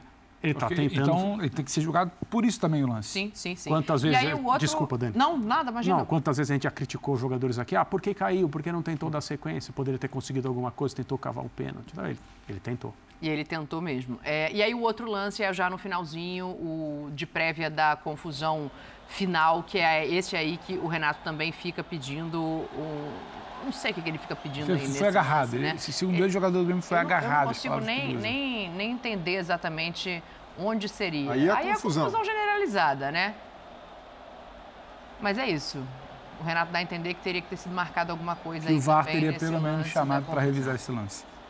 Que ele se debruça muito, como grande advogado que se mostrou, bem lembrou o André, ele se debruça muito sobre o VAR pelo menos teria chamado, teria chamado que Mas vocês acham que teria? Eu não consigo identificar por quê. Ele tenta dizer que houve um agarrão ali na disputa de bola, eu também não consigo falar que teria chamado não, Dani. É isso. E aí a sequência disso é uma confusão gigantesca e mais um Grenal marcado por tumulto. Vitória do Inter 3 a 2 e por isso que eu falei no começo, Pedro, que é, acredite ou não, acabou com 11 para cada lado, apesar de tudo isso que a gente viu. Deixa eu virar aqui, vamos para o Campeonato Paulista, porque o São Paulo empatou, ficou numa situação complicada para a sequência de Paulistão. Vamos ouvir o Carpini para a gente começar a debater aqui o futuro do São Paulo, que também perde o Luiz Gustavo para o Campeonato Paulista. Bom, boa noite a todos. É, eu vejo de maneira, é, talvez use uma palavra diferente. Eu acho que faltou um pouco de capricho. É, é difícil ali na hora, uma tomada de decisão do atleta, você falar de um excesso de preciosismo. Eu não vejo dessa maneira. Eu acho que é, nós criamos sim inúmeras oportunidades, principalmente no primeiro tempo, né? Nós poderíamos aí ter saído no primeiro tempo com o placar tranquilamente de uns 2 ou 3 a 0 e ter resolvido, liquidado a partida nos primeiros 45 minutos. Imaginávamos uma postura do Guarani muito defensiva, como foi o jogo, principalmente no segundo tempo, onde abriu mão né, de jogar futebol. E, e o gol do adversário saiu num, num- detalhe, né? No, minuto final. Acho que é, é um, é um momento é, que nós precisamos é, seguir trabalhando e ajustando esses pequenos detalhes. Eu acho que, que mais do que essa questão de, de, como você usou, se for o preciosismo ou do que eu penso de, de, de um capricho, um, detalhe maior para a gente finalizar melhor e, e liquidar a partida, é, as situações que nós trabalhamos de dobras pelos lados, de ultrapassagem, de volume ofensivo, acho que isso aconteceu de maneira muito bacana, muito pelo que foi a nossa semana de trabalho. Quem dera se nós pudéssemos ter toda semana para treinar e fazer um jogo por semana, mas a gente sabe que isso não é, não é possível. A gente vai, vai se adaptando com o que tem. né, de, de, de, tempo, não com o que tem de atletas, mas com o que tem de tempo para trabalhar. É o retorno de, de, atletas importantes, eu acho que isso é um ponto positivo a se destacar. Né? Em relação a, ao jogo, é, fica esse sentimento né, do, do, do, pequeno detalhe que tem feito a diferença. Isso foi no jogo anterior, quando nós tomamos o gol no, no, nos últimos minutos. É, um gol que nós sofremos de pênalti contra o Santos, voltando um pouco, fazendo uma retrospectiva recente desse momento, né, de, dessa, dessa, dessa falta de vitórias. Mas como eu disse, a, a vida ela é assim, o futebol é assim, é instabilidade, é, é momentos bons, as coisas podem a, ah, ter dificuldades no caminho, daqui a pouco quando as dificuldades elas estão acontecendo, vem um momento bom novamente, isso faz parte, é, é como nós encaramos e nós passamos por essas situações e a gente tem é, muita segurança no que está sendo feito, muito é, muita coisa boa desses atletas, muita entrega, muito compromisso. O segundo tempo foi o jogo de um time só. Claro que também os mesmos detalhes poderiam até ter acontecido aí, é, uma ou duas chances de gols do adversário, inclusive a última bola do jogo. São coisas a serem ajustadas, corrigidas, melhoradas e a gente tem a consciência disso. Ricardo, um, boa noite. Bem, Nessa última semana você teve à sua disposição uma reviravolta no caso do Rames, que vai estar à disposição agora no time do São Paulo. Eu queria que você comentasse um pouco sobre como foi essa situação, se você teve algum contato com um atleta para fazer com que ele mudasse essa ideia. Isso com essa lesão do Luiz Gustavo, que foi oficializada pelo clube hoje, é, você pretende ter o Rames ainda na fase de grupos do programa? Bom, boa noite. É, na verdade, o contato que eu tive com o Rames não fui eu que tive com ele, foi ele que teve comigo, posteriormente com o grupo e eu acho que anteriormente a tudo isso com a diretoria.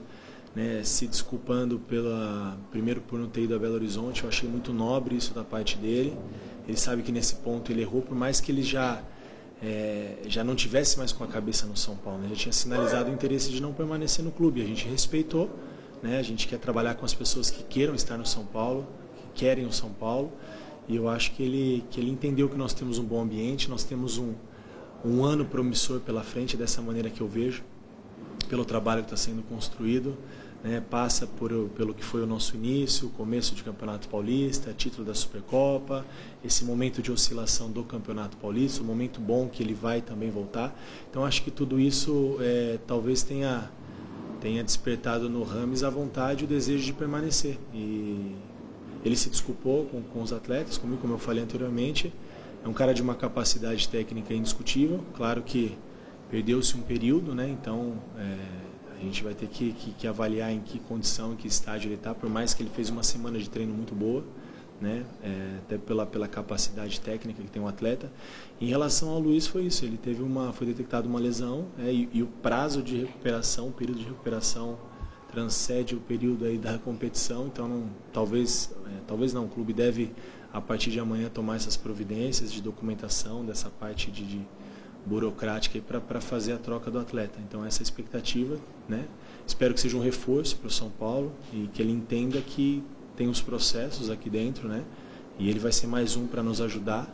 Aqui a, existe uma hierarquia que acima de tudo é o São Paulo.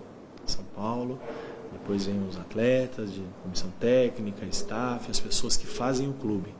Mas acima de tudo é a instituição, né, o nosso ambiente. E ele entendeu isso, é um cara que que mesmo quando manifestou o interesse de não estar mais no clube, nunca criou nenhum tipo de problema, sempre cumpriu com as suas obrigações, o cara sempre tinha um astral muito bom, mas agora a gente espera que, que ele possa de repente nos ajudar, de repente não, né? Capacidade, condição para isso, ele tem que nos ajudar em algum momento da competição dentro de campo.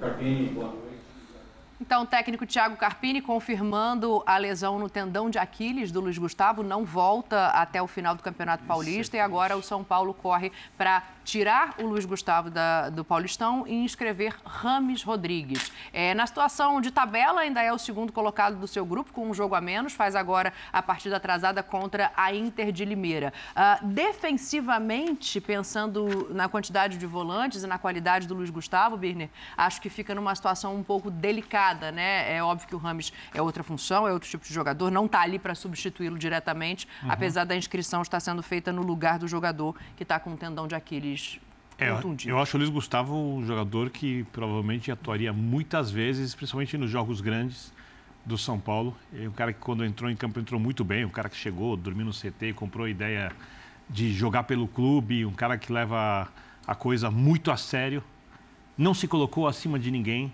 chegou ali para fazer parte do time que foi campeão da Copa do Brasil, ao contrário do Rames. ser bem direto. Bem ao contrário do Rames, são posturas completamente opostas. Né? O Rames parece que chegou ao São Paulo como se fosse a estrela Sim. que brilharia no meio dos operários, mas na verdade o que fez o São Paulo campeão ano passado foi exatamente o seu grupo de operários, mais o Lucas, que é o jogador diferente tecnicamente desse elenco. Que se comportou como operário. Que se comportou como operário, principalmente sem a bola e, e é o cara que torce pelo clube. É, é o cara da arquibancada que está dentro de campo, que consegue jogar futebol no nível mais alto que os outros atletas, que abriu mão de dinheiro para ficar no clube, mesmo ganhando muito bem. Né? E então, é, eu fico me pensando, quando eu chego a uma empresa, né, como eu me comporto? Eu olho ali quem são as pessoas de mais destaque, eu vejo o que eu posso aprender com elas, vejo como é o ambiente, estou tentando entender as coisas para saber como eu posso me comportar dentro das minhas, obviamente, características, com a minha personalidade. O não fez nada disso. O é um cara que dizem simpático, um cara de bom trato dentro do elenco, mas parece que ele chegou ali porque ali ele ia jogar. E no São Paulo não foi a primeira vez. Em outros clubes já tinha demonstrado esse comportamento. E a ideia de o jeito de, dele jogar não combina com o São Paulo. Ou com o São Paulo que foi campeão da Copa do Brasil. Porque esse São Paulo de hoje, por mais que o Carpini tenha dito a verdade com, com, sobre o número de chances criadas, o detalhe para ganhar o jogo e etc. Bem que o São Paulo tinha, tinha muitos desfalques. Hoje, é um São Paulo muito bagunçado, né? Meio campo muito modificado, né? É, mas, mas, mas, o São Paulo tem problemas defensivos já há algum tempo. O São Paulo fez um grande primeiro tempo contra o Corinthians em Itaquera. O segundo tempo caiu muito de rendimento, na pior fase do Corinthians, né? É, ainda com o Mano, com alguns problemas ali. O São Paulo conseguiu segurar o Palmeiras, um jogo um pouco pior que o do Palmeiras, mas foi bem defensivamente. E no mais, o São Paulo ali, com uns bons momentos contra equipes pequenas, mas São Paulo, por enquanto, não é nenhum esboço do time que ganhou a Copa do Brasil, que queria volume de jogo, jogo desconfortável para o adversário, jogo intenso. Né? Então, é, a semana de, de treinos, a não ser que ela se reflita positivamente mais para frente, ela não agregou nada. O time até piorou um pouco. Mas aí a gente pode botar na conta dos desfalques e precisa dar mais tempo para o Carpini trabalhar. Eu fico me perguntando algumas coisas que eu acho que são essenciais para as pessoas entendam. Quando ah, o Carpini fala do São Paulo acima do Rames. Por que o Rames ganha mais que o Alisson? Por que o Rames ganha mais que o Wellington Rato? Para dar alguns exemplos de jogadores são muito importantes no espírito e na capacidade do São Paulo de ter sido decisivo no mata-mata no ano passado e ter sido um time muito difícil de ser vencido no Morumbi. Né? Então, são coisas que o São Paulo precisa resolver. Eu não imagino o Rames se matando de marcar, correndo que nem um louco, não sei nem se consegue fazer é isso. A sensação que eu tenho é que ele esperava que o São Paulo fosse fazer por ele o que faz a seleção da Colômbia, E que Paulo- é desobrigá-lo da marcação e jogar para ele. Mas aí ele tem que jogar no lugar do Caleri. É isso. Então eu vou esperar para ver. Eu acho que essa permanência do Rames tem muito mais a ver com o fazer não ter arrumado um clube para jogar, né? Claro. Do que propriamente com o desejo de ele ficar no São Paulo. E já que ele desejou ficar, que mude de postura. A gente sempre acha que o ser humano pode mudar de postura, não sou um radical. Vamos aguardar para ver. É, mas uma, uma mudança de postura, eu imagino que vai acontecer, porque o, o Rames agora desce do pedestal, é, não está mais nessa página de ser o cara que vai tomar conta de vestiário, que vai ter de jogar na base da carteirada. Então, imagino que é, ele dá um passo atrás, sabendo que vai ter de mudar a atitude. E para o São Paulo, nessa fase em que está com problema de criação, e a- hoje a criação não necessariamente foi um problema, porque as situações de gol apareceram. São Paulo finalizou 22 vezes, acertou cinco no alvo só. Então, de fato, o Capini tem alguma razão quando diz que faltou efetividade, poderia ter aprimorado mais nas chances que teve, mas vai além. O problema do São Paulo não está isolado esse jogo. Enfrentou o Guarani, segunda pior campanha do, do campeonato, um time frágil e que por pouco não consegue é, uma vitória em cima do São Paulo. É, são quatro jogos e o Caleri, no fim da partida, assumiu. Quatro jogos que o São Paulo não joga bem. O São Paulo, é, quando não é inferior a seu adversário, não consegue ter repertório para justificar uma vitória. Então, é, é não isolar para esse jogo. É saber que o São Paulo tem tido problemas, que precisa evoluir e, a- e houve até em alguns momentos também uma falta de controle do São Paulo. É, no começo, quando ali empilhou chance atrás de chance, criando bem pelos dois lados, até acho interessante essa formação com o Eric do lado direito, Ferreira do lado esquerdo, isso dá profundidade para o São Paulo dos dois lados. São Paulo soube se aproveitar disso, mas depois dos 25 minutos do primeiro tempo, e depois do primeiro gol, baixou o ritmo, deixou o Guarani chegar muito mais na base da vontade do que de organização ou de alguma pressão organizada e oscilou no, durante o jogo. o Carpini até diz, no segundo tempo também continuou com o ritmo. Esse ritmo alternou muito. Foi um São Paulo irregular tempo. durante o jogo e isso é algo que o Carpini precisa traba trabalhar. O São Paulo precisa ser mais consistente e, naturalmente, a entrada do Rames não vai ser decisiva nesse aspecto, porque é um problema de organização, de distribuição tática do time, de consistência, mas pode ser uma opção para caso as que ele já tem, Luciano, Lucas, que entra no segundo tempo, não funcionem, não deem a resposta esperada. André, Pedro, quero ouvir vocês também para a gente seguir em relação ao Rames. E, e uhum. acho que apareceu uma palavra ali que me chamou a atenção, assim, empate decepcionante, né? É, não sei se essa palavra se emprega diante da quantidade de desfalques, diante do que produziu o Guarani nos contra-ataques também. É decepcionante? É, porque pelo momento do São Paulo é, Sim. é, né? Pela sequência. É, na semana em que o São Paulo venceu pela primeira vez em Itaquera e alguns dias depois ganhou um troféu, né? A Supercopa contra o Palmeiras nos pênaltis, falou-se muito a respeito, né? Ah, é um novo momento. Até a gente conversou aqui nos nossos programas. É, muito provavelmente é mais fácil ou menos difícil, seja melhor, jogar no São Paulo hoje, no sentido da pressão depois do título da Copa do Brasil do ano passado. Você é capaz de notar um ambiente que é diferente, jogadores mais, mais propensos a tentar coisas em campo. Eu acho que deve ter sido um, assim, uma mudança em termos da quantidade de pressão sobre o elenco, que é sempre enorme num time desse tamanho, ficou uma coisa normal, natural, não o exagero dos longos anos sem um troféu relevante. E aí também se falou sobre aquilo que o Carpini, não intencionalmente, é, fez, mas estava acumulando em termos de capital, perdão, nesse início de trabalho, porque se as coisas começassem a andar mal desde cedo, o dedo seria apontado para ele por ser um técnico jovem, por não ter experiência. Pessoas poderiam dizer que ele não tem tamanho para dirigir o São Paulo, que ele deu o passo maior que a perna, coisas, coisas do tipo. É óbvio, é um técnico jovem, é muito promissor, os trabalhos anteriores mostram isso, mas ele provavelmente nunca enfrentou uma situação em termos de pressão, em termos de obrigação de desempenho a cada momento que o São Paulo entrar em campo tudo é muito diferente a partir do, da hora em que você chega num clube como esse. É só então, aumentar vezes 500 na Libertadores. Claro. E aí, é, a sequência de jogos ruins, resultados compatíveis com esses jogos, né, em termos do que o São Paulo fez em campo, num jogo que tinha muito significado para os dois lados, o São Paulo buscando voltar à zona de classificação, o Guarani tentando se manter na primeira divisão do Campeonato Estadual. De todos os jogos do Campeonato Paulista esse fim de semana, esse era aquele que valia mais, uhum. né? Sim.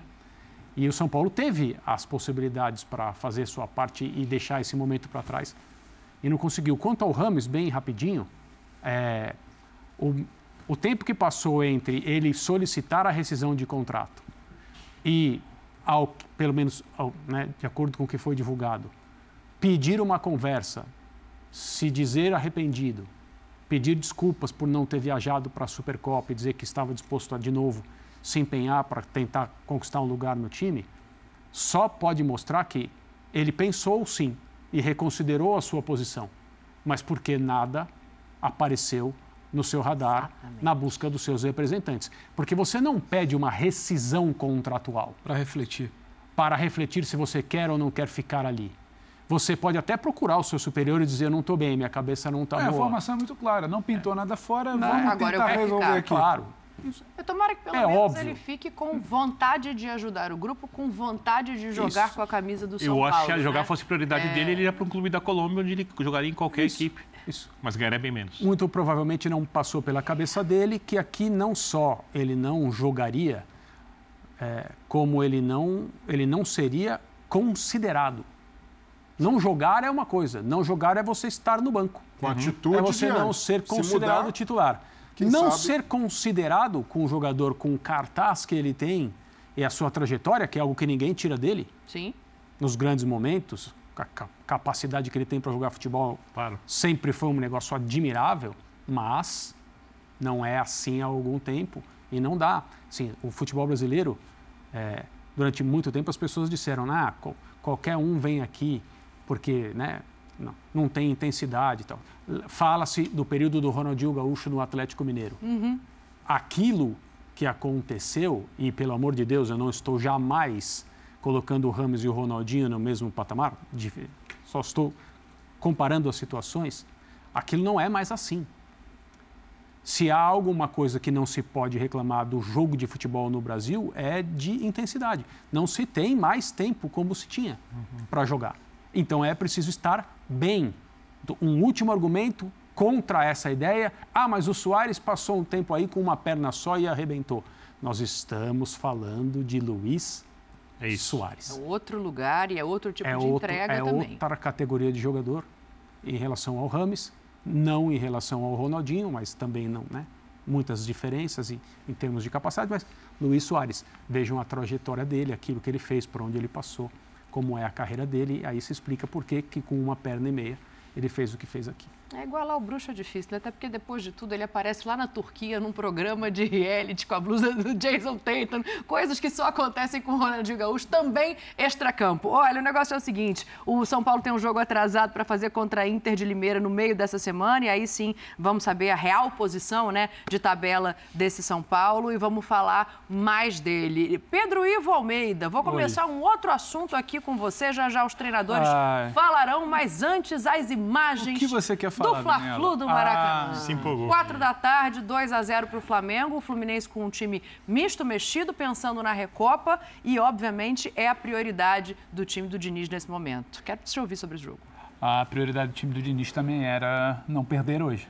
Tudo bem que tem Recopa, quinta-feira e tudo mais. Basta ver o que ele tentou, o que ele buscou no intervalo, quando não era exatamente o momento mais confortável. Só que eu acho que a análise hoje do jogo precisa passar muito pelo time do Tite o time do Tite hoje, que em muitos momentos a gente viu, ah, mas é 4 a 0 contra um time assim, ah, mas ganhou de um time assado.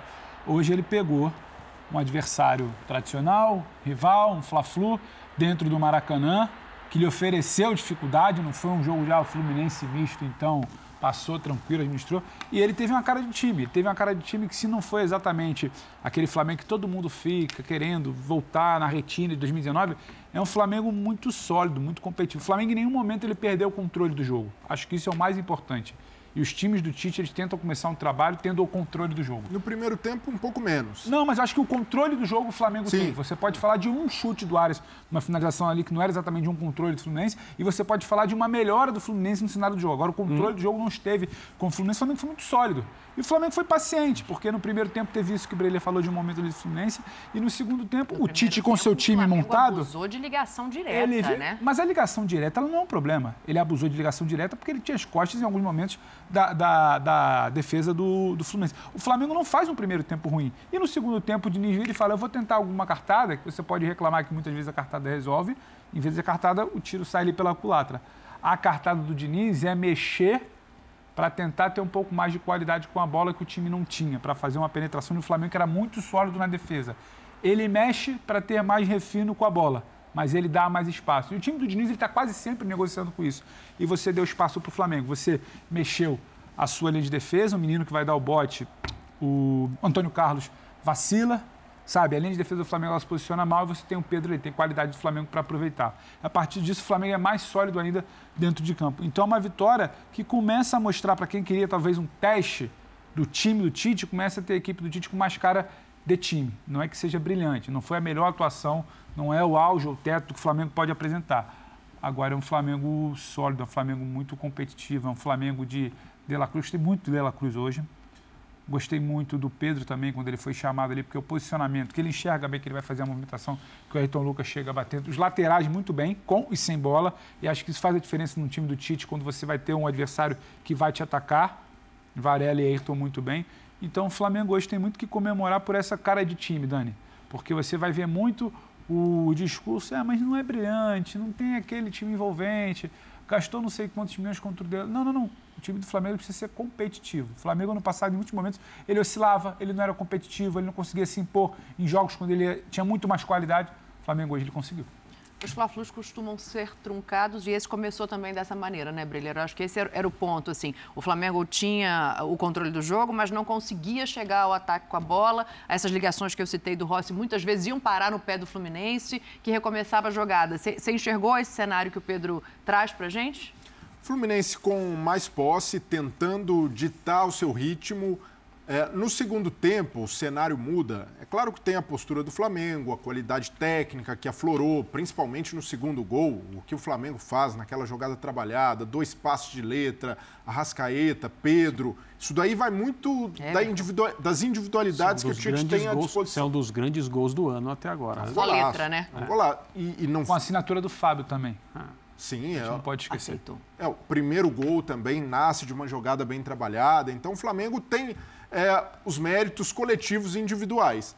Agora, o Fluminense teve uma situação específica que o Diniz revela no fim do jogo, que dois dos três jogadores que saíram no intervalo pediram para sair, Marlon e o Guga.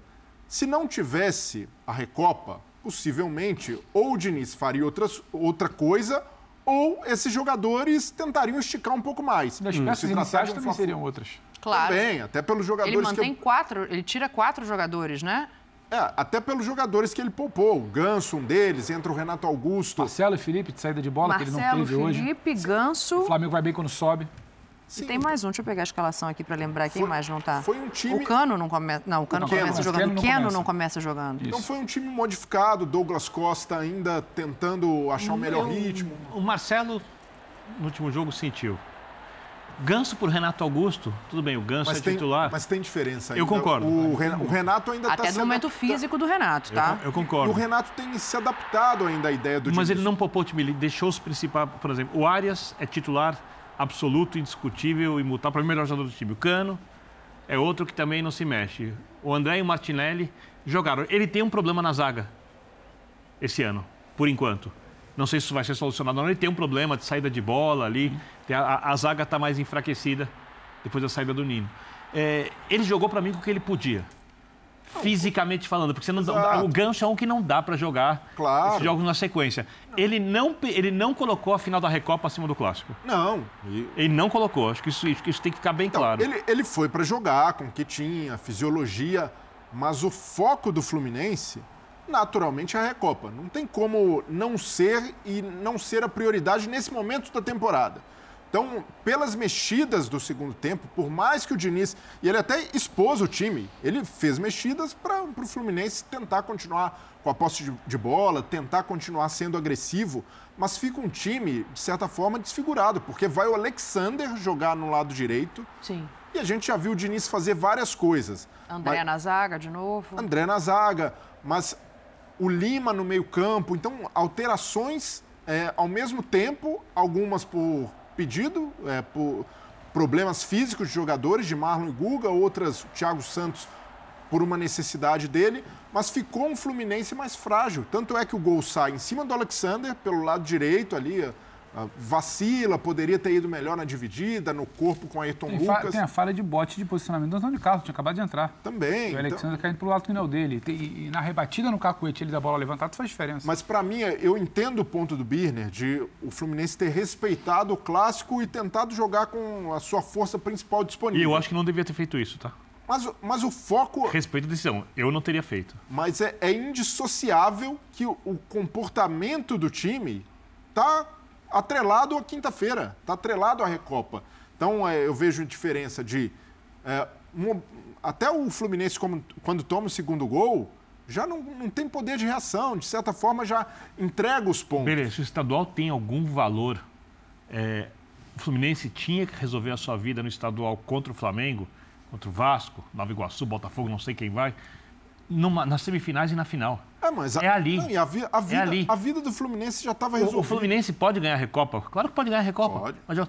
Mas, mas a chance diminuiu um pouco. O Diniz é um cara de poupar time inteiro, Vitor? Não. É, então, é, então é da natureza, acho que não é, não é simples. Por exemplo, o Ares, ele, Tudo o Ares, bem. ele tá vindo... Ele, É só minha opinião, ele tá tô falando que nem que eu tô começando a certo, temporada tá? dele, não é que, tipo...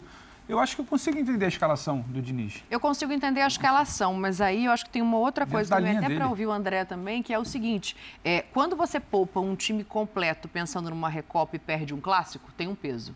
quando você mantém ali algum pilar estrutural desse time, porque você está dando importância a esse clássico, que eu entendo como Birner, e perde esse clássico, tem um outro tipo de peso para o jogo seguinte, que é o mais importante. Uhum.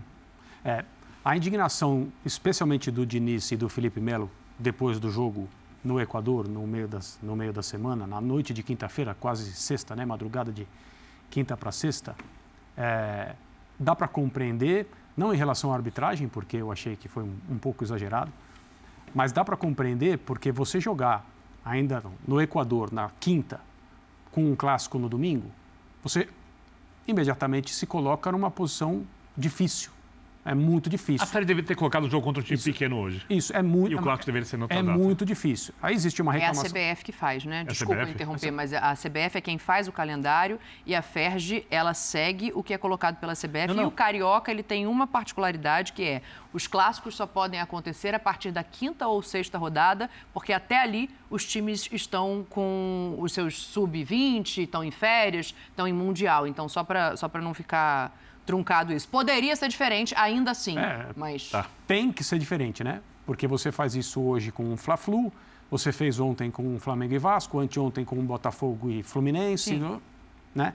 É, no Sport Center durante a semana a gente mostrou, a gente fez uma tela mostrando todos os clássicos que aconteceram com um dos participantes jogando ou por Libertadores, uhum. ou por Sul-Americana, ou por, sei lá. Recopa, né? Sempre tem alguma coisa atrapalhando a programação de um dos times.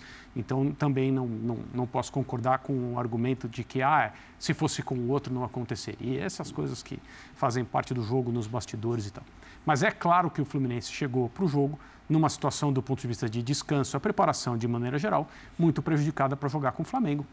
É, o Flamengo é um time melhor que o Fluminense, tem um elenco mais numeroso e mais capaz que o elenco do Fluminense, mesmo que o Fluminense tenha hoje um excelente time de futebol.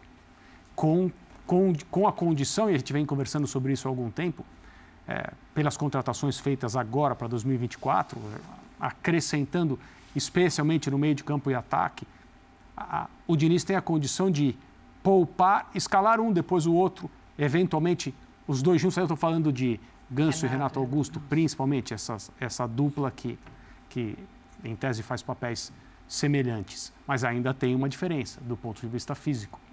Então, é, eu acho que o Fluminense teve hoje uma, uma carta ruim, é igual o jogo de cartas, recebeu uma mão ruim e você tentou fazer o melhor que você podia com ela porque também não dá para você falar, tá bom, tudo bem, é um Fla-Flu com implicações na sequência, eu vou colocar todo mundo descansado, todo mundo que não jogou. Acho que não dá para fazer isso num clássico. Dá, dá para você fazer isso num jogo do campeonato estadual que não tenha essa transcendência. Mas num Fla-Flu não dá para você fazer. E o problema é o calendário? É, o problema é o calendário. O problema é o estadual? É, o problema é o estadual. É o trecho que o estadual ocupa no calendário. É o que a gente vem falando aqui há muito tempo. É, o, o, campeonato estadual não precisa acabar, mas ele precisa ser diferente para os clubes que uhum. são maiores, para o Fluminense, para o Flamengo, no caso do estadual do Rio, do Vasco e o Botafogo. Perfeito. Deixa eu ouvir os treinadores para a gente continuar esse papo. Diniz e Tite falaram, obviamente, depois do Fla-Flu no Maracanã. Isso é uma coisa muito individual também, de jogador para jogador. Tem uma tem os dados fisiológicos, obviamente, que a gente leva em consideração, mas tem a característica de cada jogador, de como que eles reagem em determinados jogos. O Edlé, por exemplo, jogou lá os 90 minutos e jogou hoje 90 minutos como se não tivesse jogado na altitude.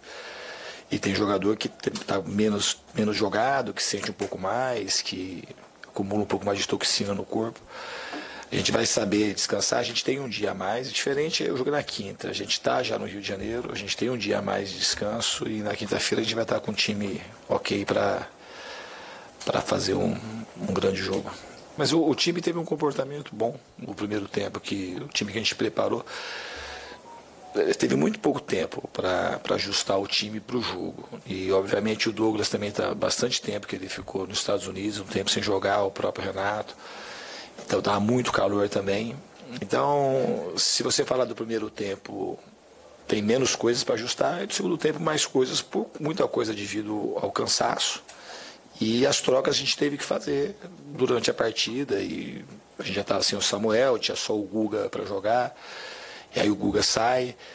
Então, e outros jogadores que estão chegando, que estão se ambientando com uma nova forma tática de jogar. Então tá, Então, é uma coisa que aconteceu, a gente obviamente queria vencer, a gente fez de tudo para vencer. Obviamente que o time que deve iniciar na quinta-feira também é um time que é mais jogado, que tem mais entrosamento. E, e contra a ansiedade é normal, em vésperas de jogos decisivos e jogos importantes. Nesse, no que diz respeito à Recopa, também é um título inédito para o Fluminense. Mas a gente vai saber trabalhar esses aspectos emocionais para a gente chegar em boas condições para fazer um bom jogo. Você acha que a gente teve dificuldade de sair no primeiro tempo? No início, sim. Eu vi um jogo diferente do seu, então.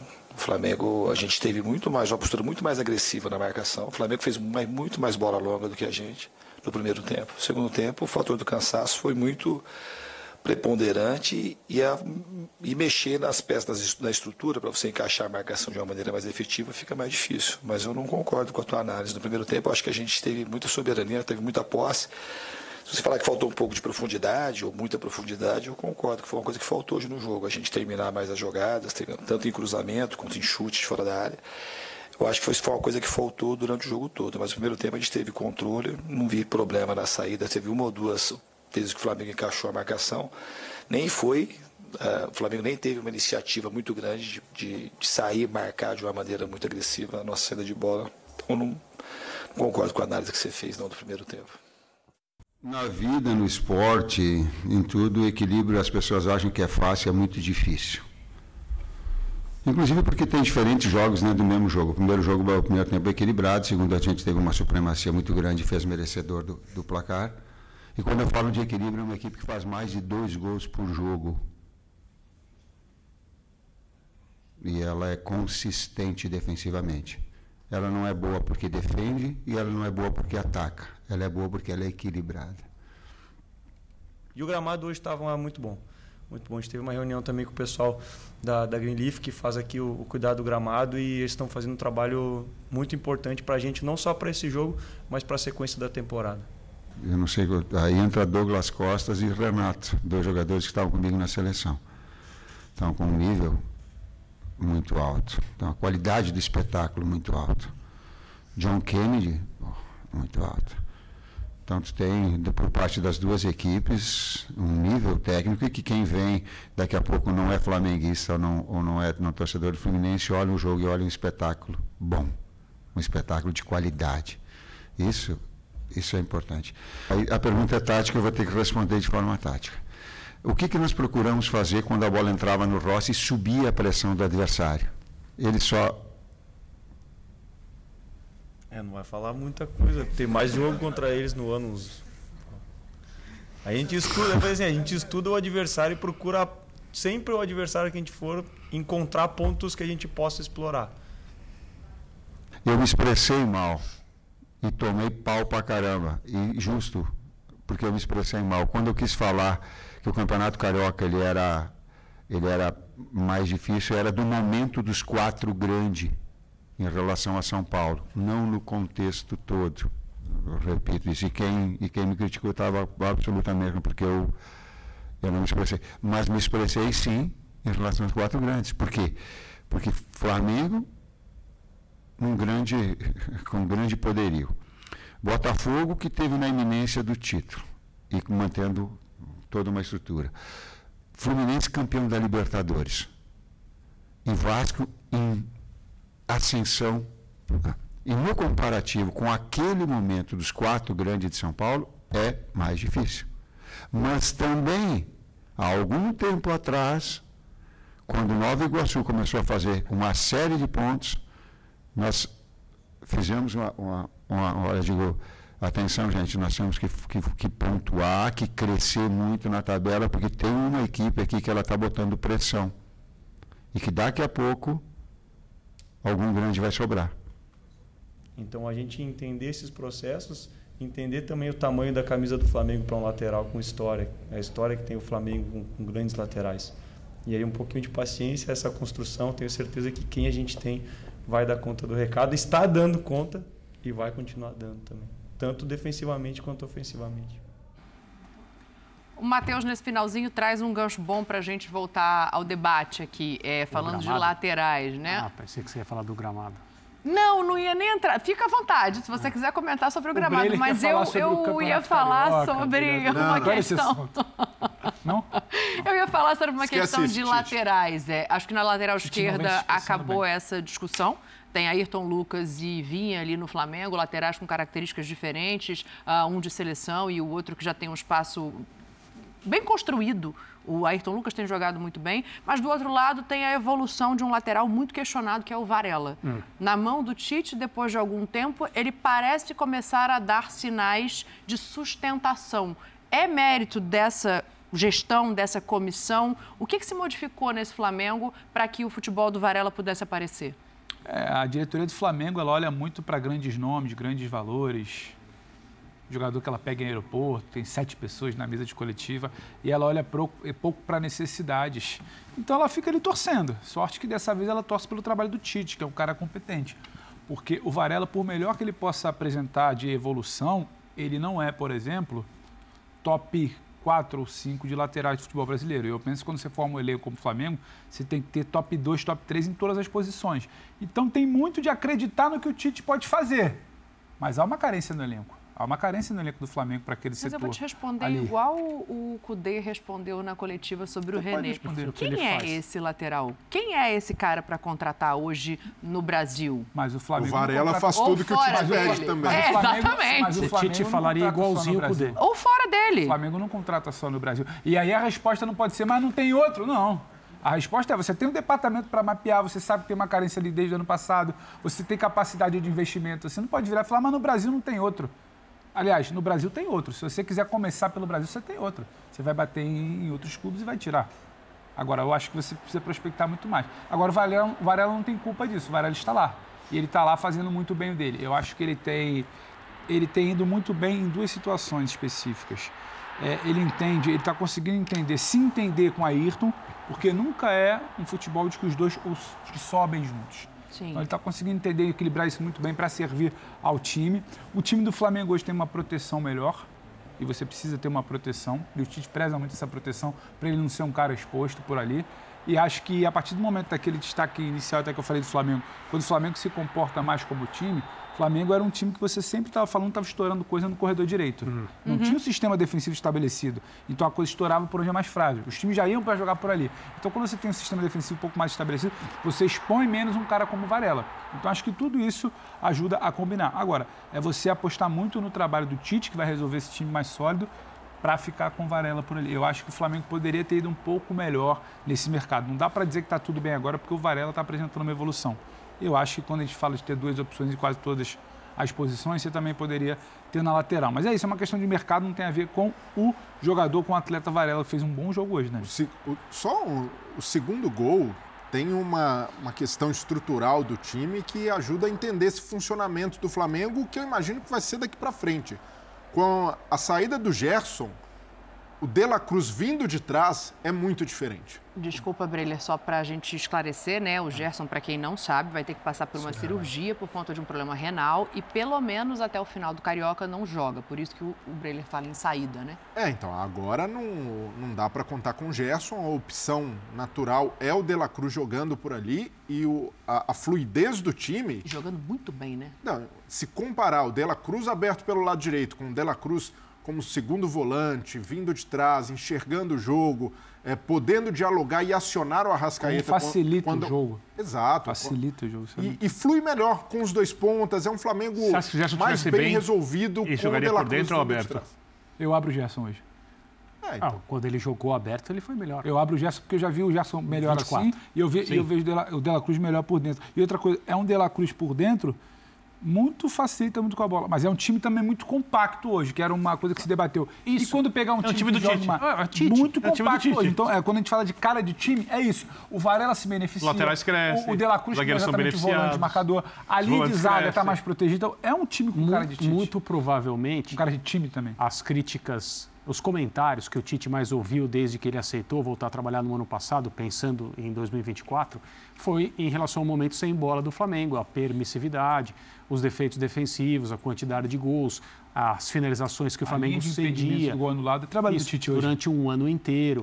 O Tite sempre foi um cara especialista na linha de quatro, uhum. chamado de retranqueiro durante um, um, razoável trecho da sua carreira, durante um período desse, um período do período, creio, de maneira correta, só que as coisas foram mudando e evoluindo. Mas ele continua sendo um treinador que prefere equipes equilibradas àquelas que entram em campo para dar espetáculo. Ele quer o espetáculo.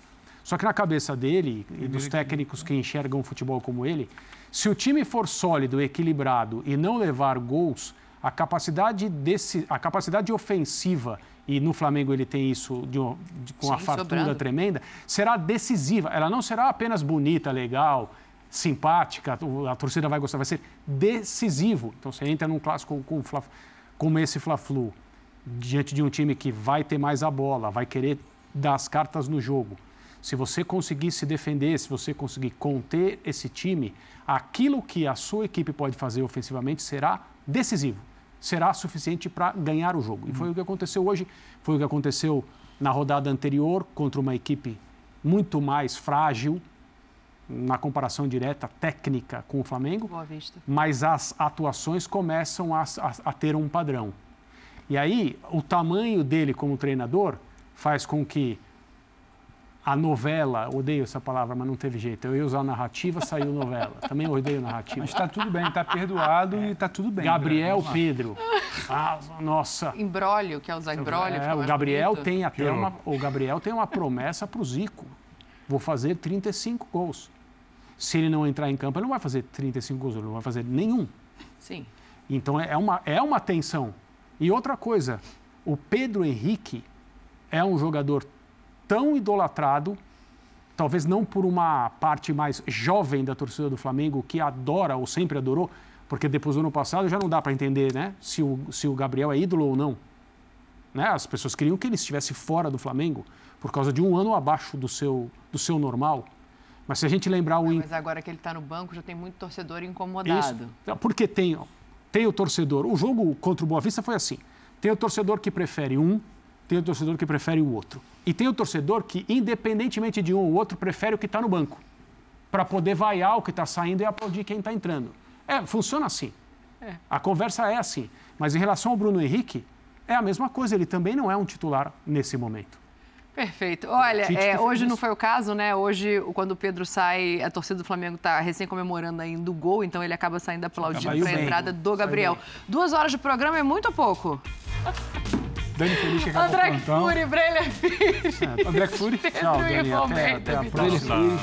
Obrigado pela companhia. Nossa Obrigada a vocês pela companhia. Na sequência, Sport Center com André Plihal e tudo Ótimo, da derrota do Corinthians. Saúde e paz a todos e a todas. Rapaz, já foi, né? Boa, boa noite, boa semana.